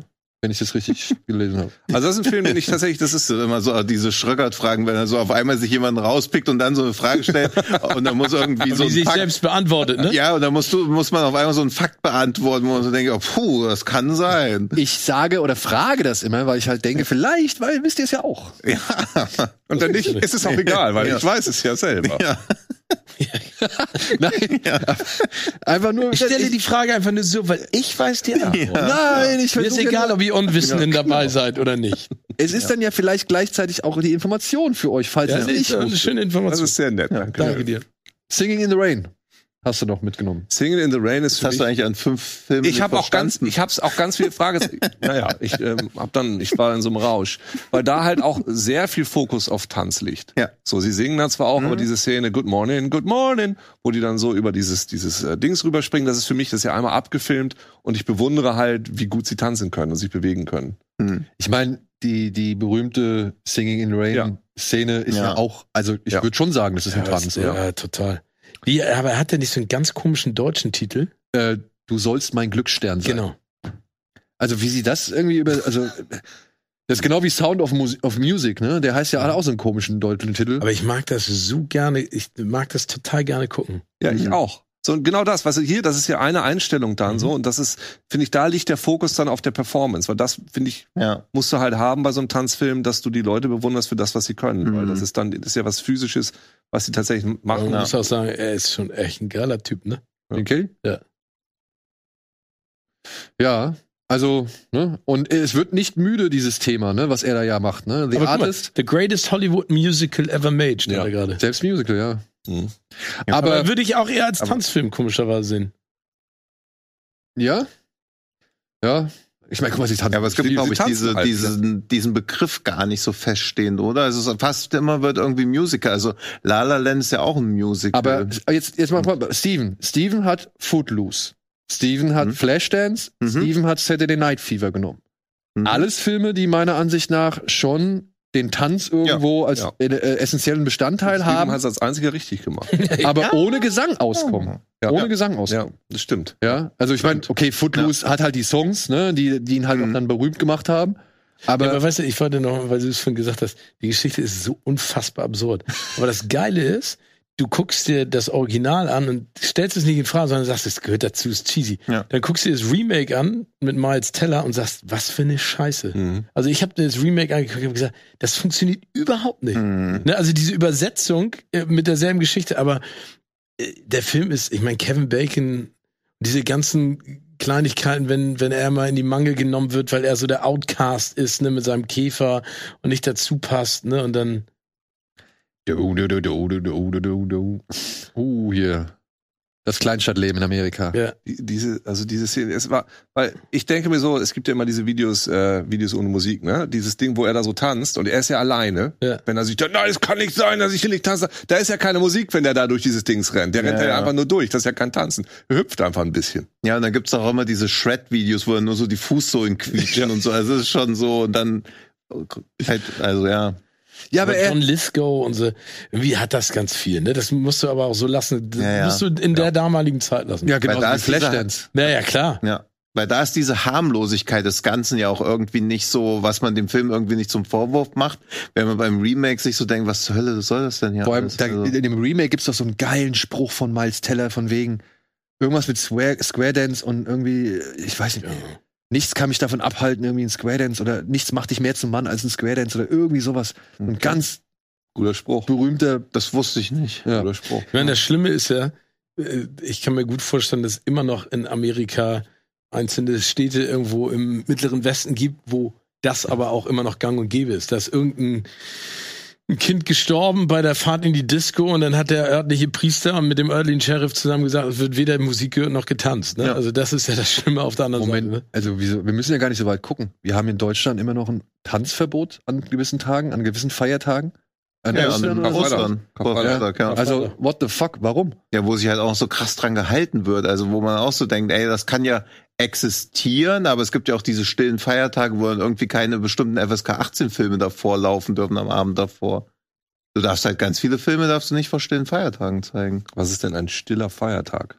Naja, ein Feiertag, an dem nicht getanzt werden darf. Ja. Das ist doch nur Karfreitag. Ja, aber vor Karfreitag darf halt sowas wie Monty Python oder so. War doch irgendwie Sinn des Lebens darf, nicht. Er darf halt nicht laufen, äh, Life of Brian, weil die Leute sich in ihren Ja, religiösen ja, aber es gibt Gefühlen auch, bestätigt es fühlen. gibt bei dieser 18er Freigabe auch noch freigegeben für alle Tage und dann nicht vor diesen stillen Feiertagen oder an stillen Feiertagen. Ich habe das Wort stiller Feiertag noch nie gehört. das. Also ich recherchiere es gleich mal nach der Sendung, aber bisher. Wieso, was ist ich- denn so still an diesem? Ach so, weil man da still sein soll. Nee, du sollst halt nicht feiern und Party machen und Kann ich nicht mal einfach was erzählen, ohne dass das hinterfragt Nee, also du- einfach weil es lustig Ich klingt? darf doch einfach mal Fragen stellen. Ich Ja, ja, ich guck- ich guck das ja, ist ich eine guck ernsthafte Frage, wo ich die Antwort nicht kenne. Stiller Heil Heiltag. Äh, Feiertag, warum gucke ich jetzt noch? Stiller Heiltag, wenn du, wenn du den Feiertag. findest. Hab Im Jahr des. Feiertag. Aber ähm, um nochmal wieder zurückzukommen, um nicht so still zu sein, La La Land ist ein Musical? Nee, würde ich nicht sagen. Tanzfilm? Würde ich aber im äh, Nachhinein auch nicht sagen. Ja, aber sie nähern sich durch Tanz ja schon irgendwie an. Es hat ja schon eine erzählerische Komponente noch. Also ich finde, Er lebt auch sehr viel von Tanz, ja? Ja. Und er fängt ja auch direkt mit dieser großen Choreografie im Stauder an, so, ne? Also, es ist schon Tanzfilm, aber sie singen ja halt auch gleichzeitig. Also man, Stimmt. man könnte es schon hier eindeutiger den Begriff Musical anwenden als Stimmt. so. Aber jetzt mal zu was Wichtigen. Stille Feiertage. Ja. Heiliger Abend, Aschermittwoch, Ostersonntag, Pfingstsonntag, aller Seelen, aller Heiligen, Volkstrauertag, Buß- und Betag, Totensonntag. Naja, aber du darfst doch an Weihnachten tanzen. Nee, aber diese Filme dürfen da nicht laufen. Jetzt gucke ich noch du mal darfst doch etwas. stirb, stirb langsam an Weihnachten gucken. Ja, stimmt. Langsam lief an Weihnachten. Und am Tag, als der Papst gestorben ist. Ah, Hätte ich es vorher gewusst, hätte ich einfach mal Maul. An sogenannten stillen Feiertagen ist die öffentliche Aufführung einer Vielzahl von Filmen verboten, nämlich solche, die dem Charakter dieser Feiertage so sehr widersprechen, dass eine Verletzung des religiösen und sittlichen Empfindens zu befürchten Ja, aber ist. inzwischen ist es ja nun mal so. Rund dass wir 700, langsam- rund 700 Filme dürfen an diesen Feiertagen nicht gezeigt Aber, werden. ähm, Auch Heidi ist dabei. ja, aber warum heißen die jetzt stille Feiertage? weil da aus Gründen der Religiosität, der Beachtung oder der Pietät, Toten Sonntag, was war, da ist doch er selbst erklärt, warum das still, heißt einfach, still ist. heißt einfach die, Ab, die Abwesenheit von Geräusch. Legend Richtig. ist auch dabei, ne? Ja, dass man da halt nicht so krawallig. Gut, sie reden schon wieder über was anderes. So. Ja, weil die nur über, die haben nur Filme im Kopf. Ich Ja. hatte mich gefragt, ist Tanzfilm nicht einfach irgendwie so ein Film, wo jemand auf der Bühne tanzt und ich halte da mit der Kamera drauf und dann ist es halt einfach eine Tanzperformance, die ich abgefilmt habe. Ist das nicht einfach ein Tanzfilm? Das wäre sowas wie Stomp the Yard oder sowas. Ja.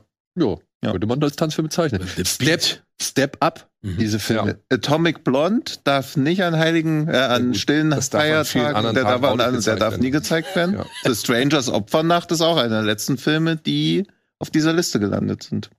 Tino, So, ja, ich. Jetzt Ich hab- geht's mal wieder um was, was mich interessiert. ja, ich habe eine Frage.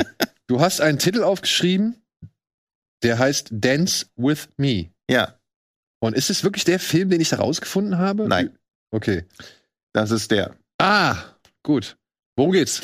Es geht um die links sitzende, jetzt rechts sitzende Frau, die von einem Hypnotiseur hypnotisiert werden soll. Leider bricht es aber mitten in der Hypnose ab, was zur Nebenwirkung hat, dass sie anfangen muss zu tanzen, sobald sie irgendwo Musik hört, was die Suche nach diesem Hypnotiseur, damit er diesen Fluch durchbricht, sehr schwierig macht.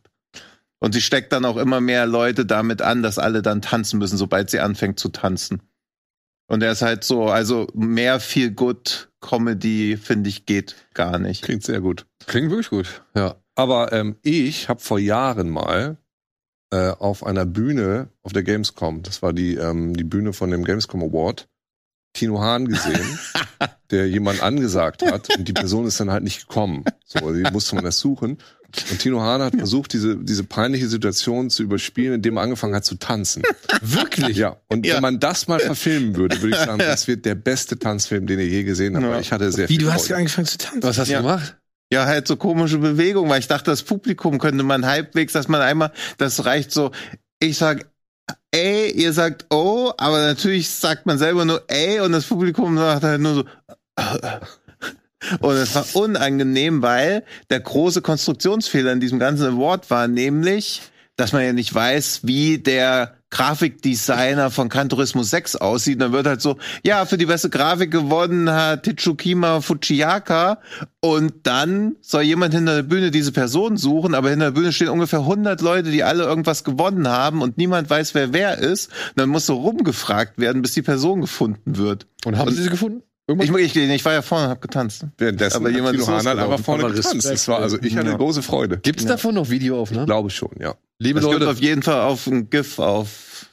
Boah, das möchte ich Ey, sehen. ey, Freunde, Ja. wenn ihr dazu Links habt oder wenn ihr irgendwie was dazu findet, äh, schickt uns bitte hier in die Kommentare, bitte. Ich will das sehen. Und Ich wenn auch. jemand dazu ein Drehbuch schreiben möchte, dann äh, würde ich mich dafür sehr interessieren. Ich würde gern, Willst du mich ich spielen? würde nicht die Hauptrolle spielen, das traue ich mir nicht Ach zu, so. aber vielleicht deinen Sidekick.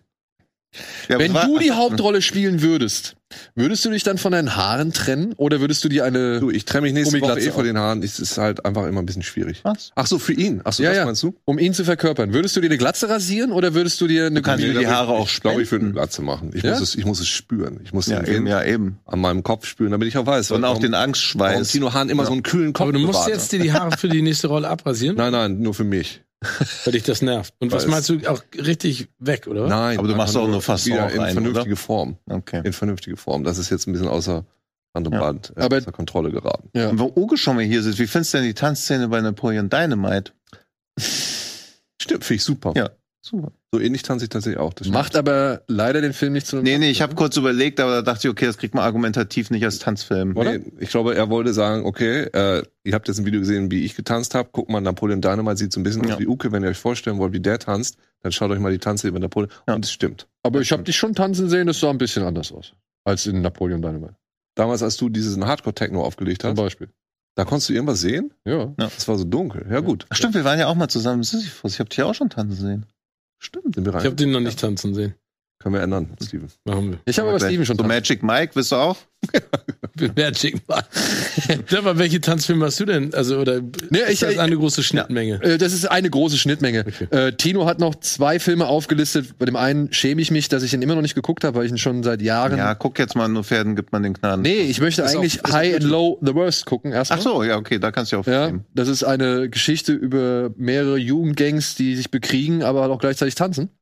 Obwohl sie sich schon echt viel prügeln. Also ich habe da auch noch mal überlegt, wo ich so dachte, ah, vielleicht ist er doch ein Prügelfilm. Oder ein Choreografiefilm und sie tanzen mehr mit den Händen. Vielleicht soll der Kampf aber auch eine gewisse Art Tanz Ja, er ist sein. ja auch. Also es ist alles sehr Ist das West Side Story? So in der Art. Es sind nur zwei verfeindete Schulen, die erst dann so ein bisschen so, so Die hauen sich aber richtig. Ja. Ey, und da sind Actionsequenzen drin, wo ich so denke, Wahnsinn, wie das einfach gedreht wird. Da rennen manchmal 300 Leute auf einer Seite in die anderen rein, die Kamera bleibt dabei, dann geht die Kamera über Stockwerke. Also ich bin sehr verwundert, dass die nicht viel mehr Fame einkassiert haben. Und wenn es nur irgendwie ist, dass eine Action, es gab ja mal eine von den Action-Szenen, die sich so rausgelöst haben, dann hat die auf Twitter irgendwie mal kurz so ein Viral-Hype, aber es hat den Film wenig gebracht. High and Low heißt der? Ja, High and Low. The Worst. ja, ist der sechste Teil der High and Low-Reihe. Und du musst Aber aber kann man natürlich auch komplett gucken. losgelöst gucken. Welcher ist das? High and Low The Worst. The Worst. Ja. Ja. Und ist The Worst Cross noch was anderes? Das oder ist, glaube ich, was anderes. Ich habe das auch nicht. Aber diese Szene, ey, wie. Okay, der Trailer kann sich sogar erlauben, einfach die krassesten Action-Pieces nicht zu zeigen. Aber sag mal, ähm, und äh, kann man den auf einem doch, Streamer gucken? Leider nicht. Eher nicht Den muss so. man sich Doch, doch, auf. Netflix Japan. Japan, Netflix Japan Japan. und Japan. Und ja, musst du aber dann halt mit so technischen Hilfsmitteln irgendwie. Aber du hast ja. Ja. Du bist ja auch oft in Japan, dann, wenn du einfach vor ich Ort bin bist. ständig Dann, eigentlich in Japan. ja, guck mal, wenn du dann da bist für ein paar Stunden. Ich habe ihn importiert, ich lasse ihn dir zukommen. Okay, Ne. super. Und dann hast du bei den Film noch genommen, den ich wirklich auch schon seit Jahren auf der Watchlist habe. Ich will den unbedingt sehen. Ich habe es bisher immer noch nicht geschafft, aber den gibt's halt leider auch nirgendwo zu, zu streamen. Ah, okay. äh, nur Pferden gibt man den Nee, den Gnadenschuss. gibt's komplett auf YouTube. ja? Das weiß ich, weil Chuck Palahniuk hat den in seinem Newsletter empfohlen. Und seitdem steht er auch auf meiner Liste. Okay, cool. Der ist auch in meinen ewigen Top Ten. Also ich Wenn ich es richtig verstanden habe, geht es da um so ein, das ist, spielt während der Wirtschaftsdepression Mhm. und es geht um ein Pärchen, die bei so einem Tanzwettbewerb mitmachen wollen, Ja. um halt den Hauptpreis abzuziehen, Mhm. ohne zu raffen, dass sie da eigentlich richtig nach Strich und Faden Ja, ja, ist halt so quasi dieses Big Brother-Ding, nur halt viel, viel früher, bringt diese ganzen Klassenunterschiede einfach voraus. Dann sind natürlich, also wie man eben schon sieht, Alter unterschiedlich, also hast halt ganz unterschiedliche Voraussetzungen, was halt diese ganzen Mikrokosmos der Gesellschaft abbildet, plus diese gnadenlose Ausnutzung für Unterhaltungszwecke. Und er ist halt komplett zeitlos, obwohl er klar natürlich in dieser Zeit verankert ist, aber würde heutzutage noch genauso funktionieren. Schauspielerisch wahnsinnig gut. Mit Jane Fonda. Jane Fonda, ja, Ja, den habe ich schon seit längerem auf der Liste fantastisch. und äh, den möchte ich unbedingt sehen. Ja, Den jeden, der ich nicht sehen. zehn gewonnenen Oscars verdient. Also ich glaube, es ist einer der Filme, der die meisten Nominierungen überhaupt jemals hatte, ohne irgendwas gewonnen zu haben. Was ja immer noch so hininterpretiert werden kann, es aber dann deshalb umso besser noch ist. nee, aber Wahnsinn. Also habe ich so oft schon gesehen und ist absolut mein Top Das Ten. ja auch nochmal. Sag mir nochmal den. Titel. Nur Pferden Hä? gibt man den Gnadenschuss, heißt der auf Deutsch. Ich Ja. weiß nicht, wie der englische Titel ist. They shoot horses, don't they? They shoot- Ja. ja? Ja. Okay. Ja, und auch das, wie, wie sich dieser Titel erklärt, mega. Ja, also auf den habe ich wirklich, der Ja, bin ich das sehr, ist halt sehr quasi gespannt. wie, ne, wie Running Man für Ja, oder ich, Wolfgang M. Schmidt-Fans. okay, das ist gut. Ich musste eher an Hands on a Hard Body denken. Ja, auch, ja, ja, auch das halt so, nur hier halt mit dieser gnadenlosen Bewegung. Also der Hands on the Hard Body hat ja durch dieses stillstehende Auto natürlich auch diesen Folterfaktor, aber hier wird's dann auch so gnadenlos, dass sie permanent laufen müssen, dann stehen bleiben, dann tanzen, dann wieder laufen. Ja, krass. Ja, so, damit haben wir vielleicht keinen allzu großen Überblick über das Tanzfilmgenre gemacht, aber ich glaube, wir haben alle Filme genannt, die es gibt. Ja. No. Die Ja, und wie viele Tanzfilme pro Jahr kann man vertragen? Ich hätte zum Also- Beispiel noch einen Film ins Rennen geschmissen, weil du mich gefragt hast. Den hätte ich noch gewählt, das wäre ein Kampfsportfilm, Only the Strong. Kennt ihr den? Nee. Da geht's um Capoeira. Ja. Und Oh. Capoeira ist ja nun mal halt ein Tanz. Mhm. Und äh, den hätte ich tatsächlich mal auch so als Diskussionspunkt mit reingeschmissen. Wo gab's nicht auch diesen Lambada-Film? Es gab einen Lambada-Film, ja. Ja, Stimmt. stimmt. Ja. Also es gibt noch eine Menge. Und ich denke, Ja, ja. man wird noch ein paar Filme zutage fördern. Hey, schreibt halt uns gerne ein paar Tanzfilme in die Ja. Kommentare oder von denen ihr glaubt, dass es Tanzfilme sind und dass sie der Definition doch eher entsprechen als ein Musical. Und ich, also ich finde ja auch die Pitch Perfect Step-Up-Filme gut. Also es ist halt Ja. nichts, was ich zu Hause gucken würde, aber im Kino finde ich immer, geht das gut klar. Aber die erschien mir halt so nicht empfehlenswert irgendwie. Aber auch die, Ja, also, da ey. war ich bei jedem bisher, wo ich so dachte, also Pitch Perfect habe ich immer Spaß gehabt. Aber das ist, glaube ich, auch Slumdog. Millionär, können wir ja auch überlegen. Hm, Ja, aber Ja. wird so viel getanzt außer am Ende? Ja, aber deswegen habe ich die ganzen indischen Filme halt auch rausgelassen, weil da ja Tanz auch oft stattfindet, aber ja eigentlich auch nur um irgendwas zu erzählen, beziehungsweise Mhm. was zu zeigen. Aber es ist ja auch eher ein inszenatorisches Element, nicht so ein Bestandteil der Ja. Handlung oder so. Aber Ja. Also klar, also es wird jedenfalls in viel mehr Filmen getanzt, als man so denkt, weil bei bei Bronson zum Beispiel die Tanzszene ist halt auch mega. Stimmt. Stimmt. Also, aber es ist halt immer nur so Kleinigkeiten oder Napoleon Dynamite. Es gibt viele gute Tan Tanzszenen in Filmen, die keine Tanzfilme sind. Hier, tatsächlich Liebe. Hugh Grant tanzt die Treppe runter als englischer Premier. Joker. Ja, so, ja. Joker, ja Joker, ja, auch. Ja. Ja, so. Nein. Wir tanzen jetzt mal in den Feierabend, aber vorher ähm, werde ich noch kurz was verlosen, denn nächste Woche kommt ein Film namens Final Cut of the Dead ins Kino. Wir verlosen zweimal zwei Kinotickets und diese zwei schicken Shirts jeweils dazu. Ähm, falls ihr euch fragt, Hä, klingt irgendwie vertraut, das ist das französische Remake von One Cut of the Dead.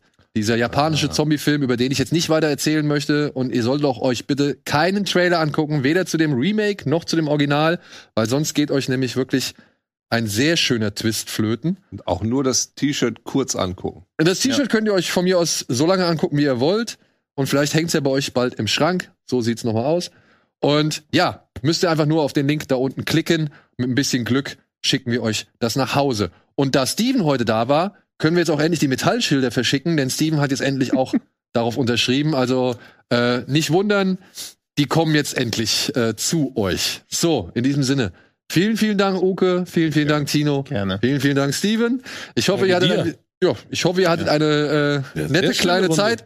Und ich hoffe da draußen, ähm, ihr hattet auch ein bisschen Spaß hier mit entweder nicht zu aufspürenden Hoden oder eben Tanzfilmen, die Jetzt vielleicht gar keine schon wieder. Tschüss. Macht's gut. Bad Schönes. Wochenende. Schöne Woche. Tschüss. Haut rein. Tschö.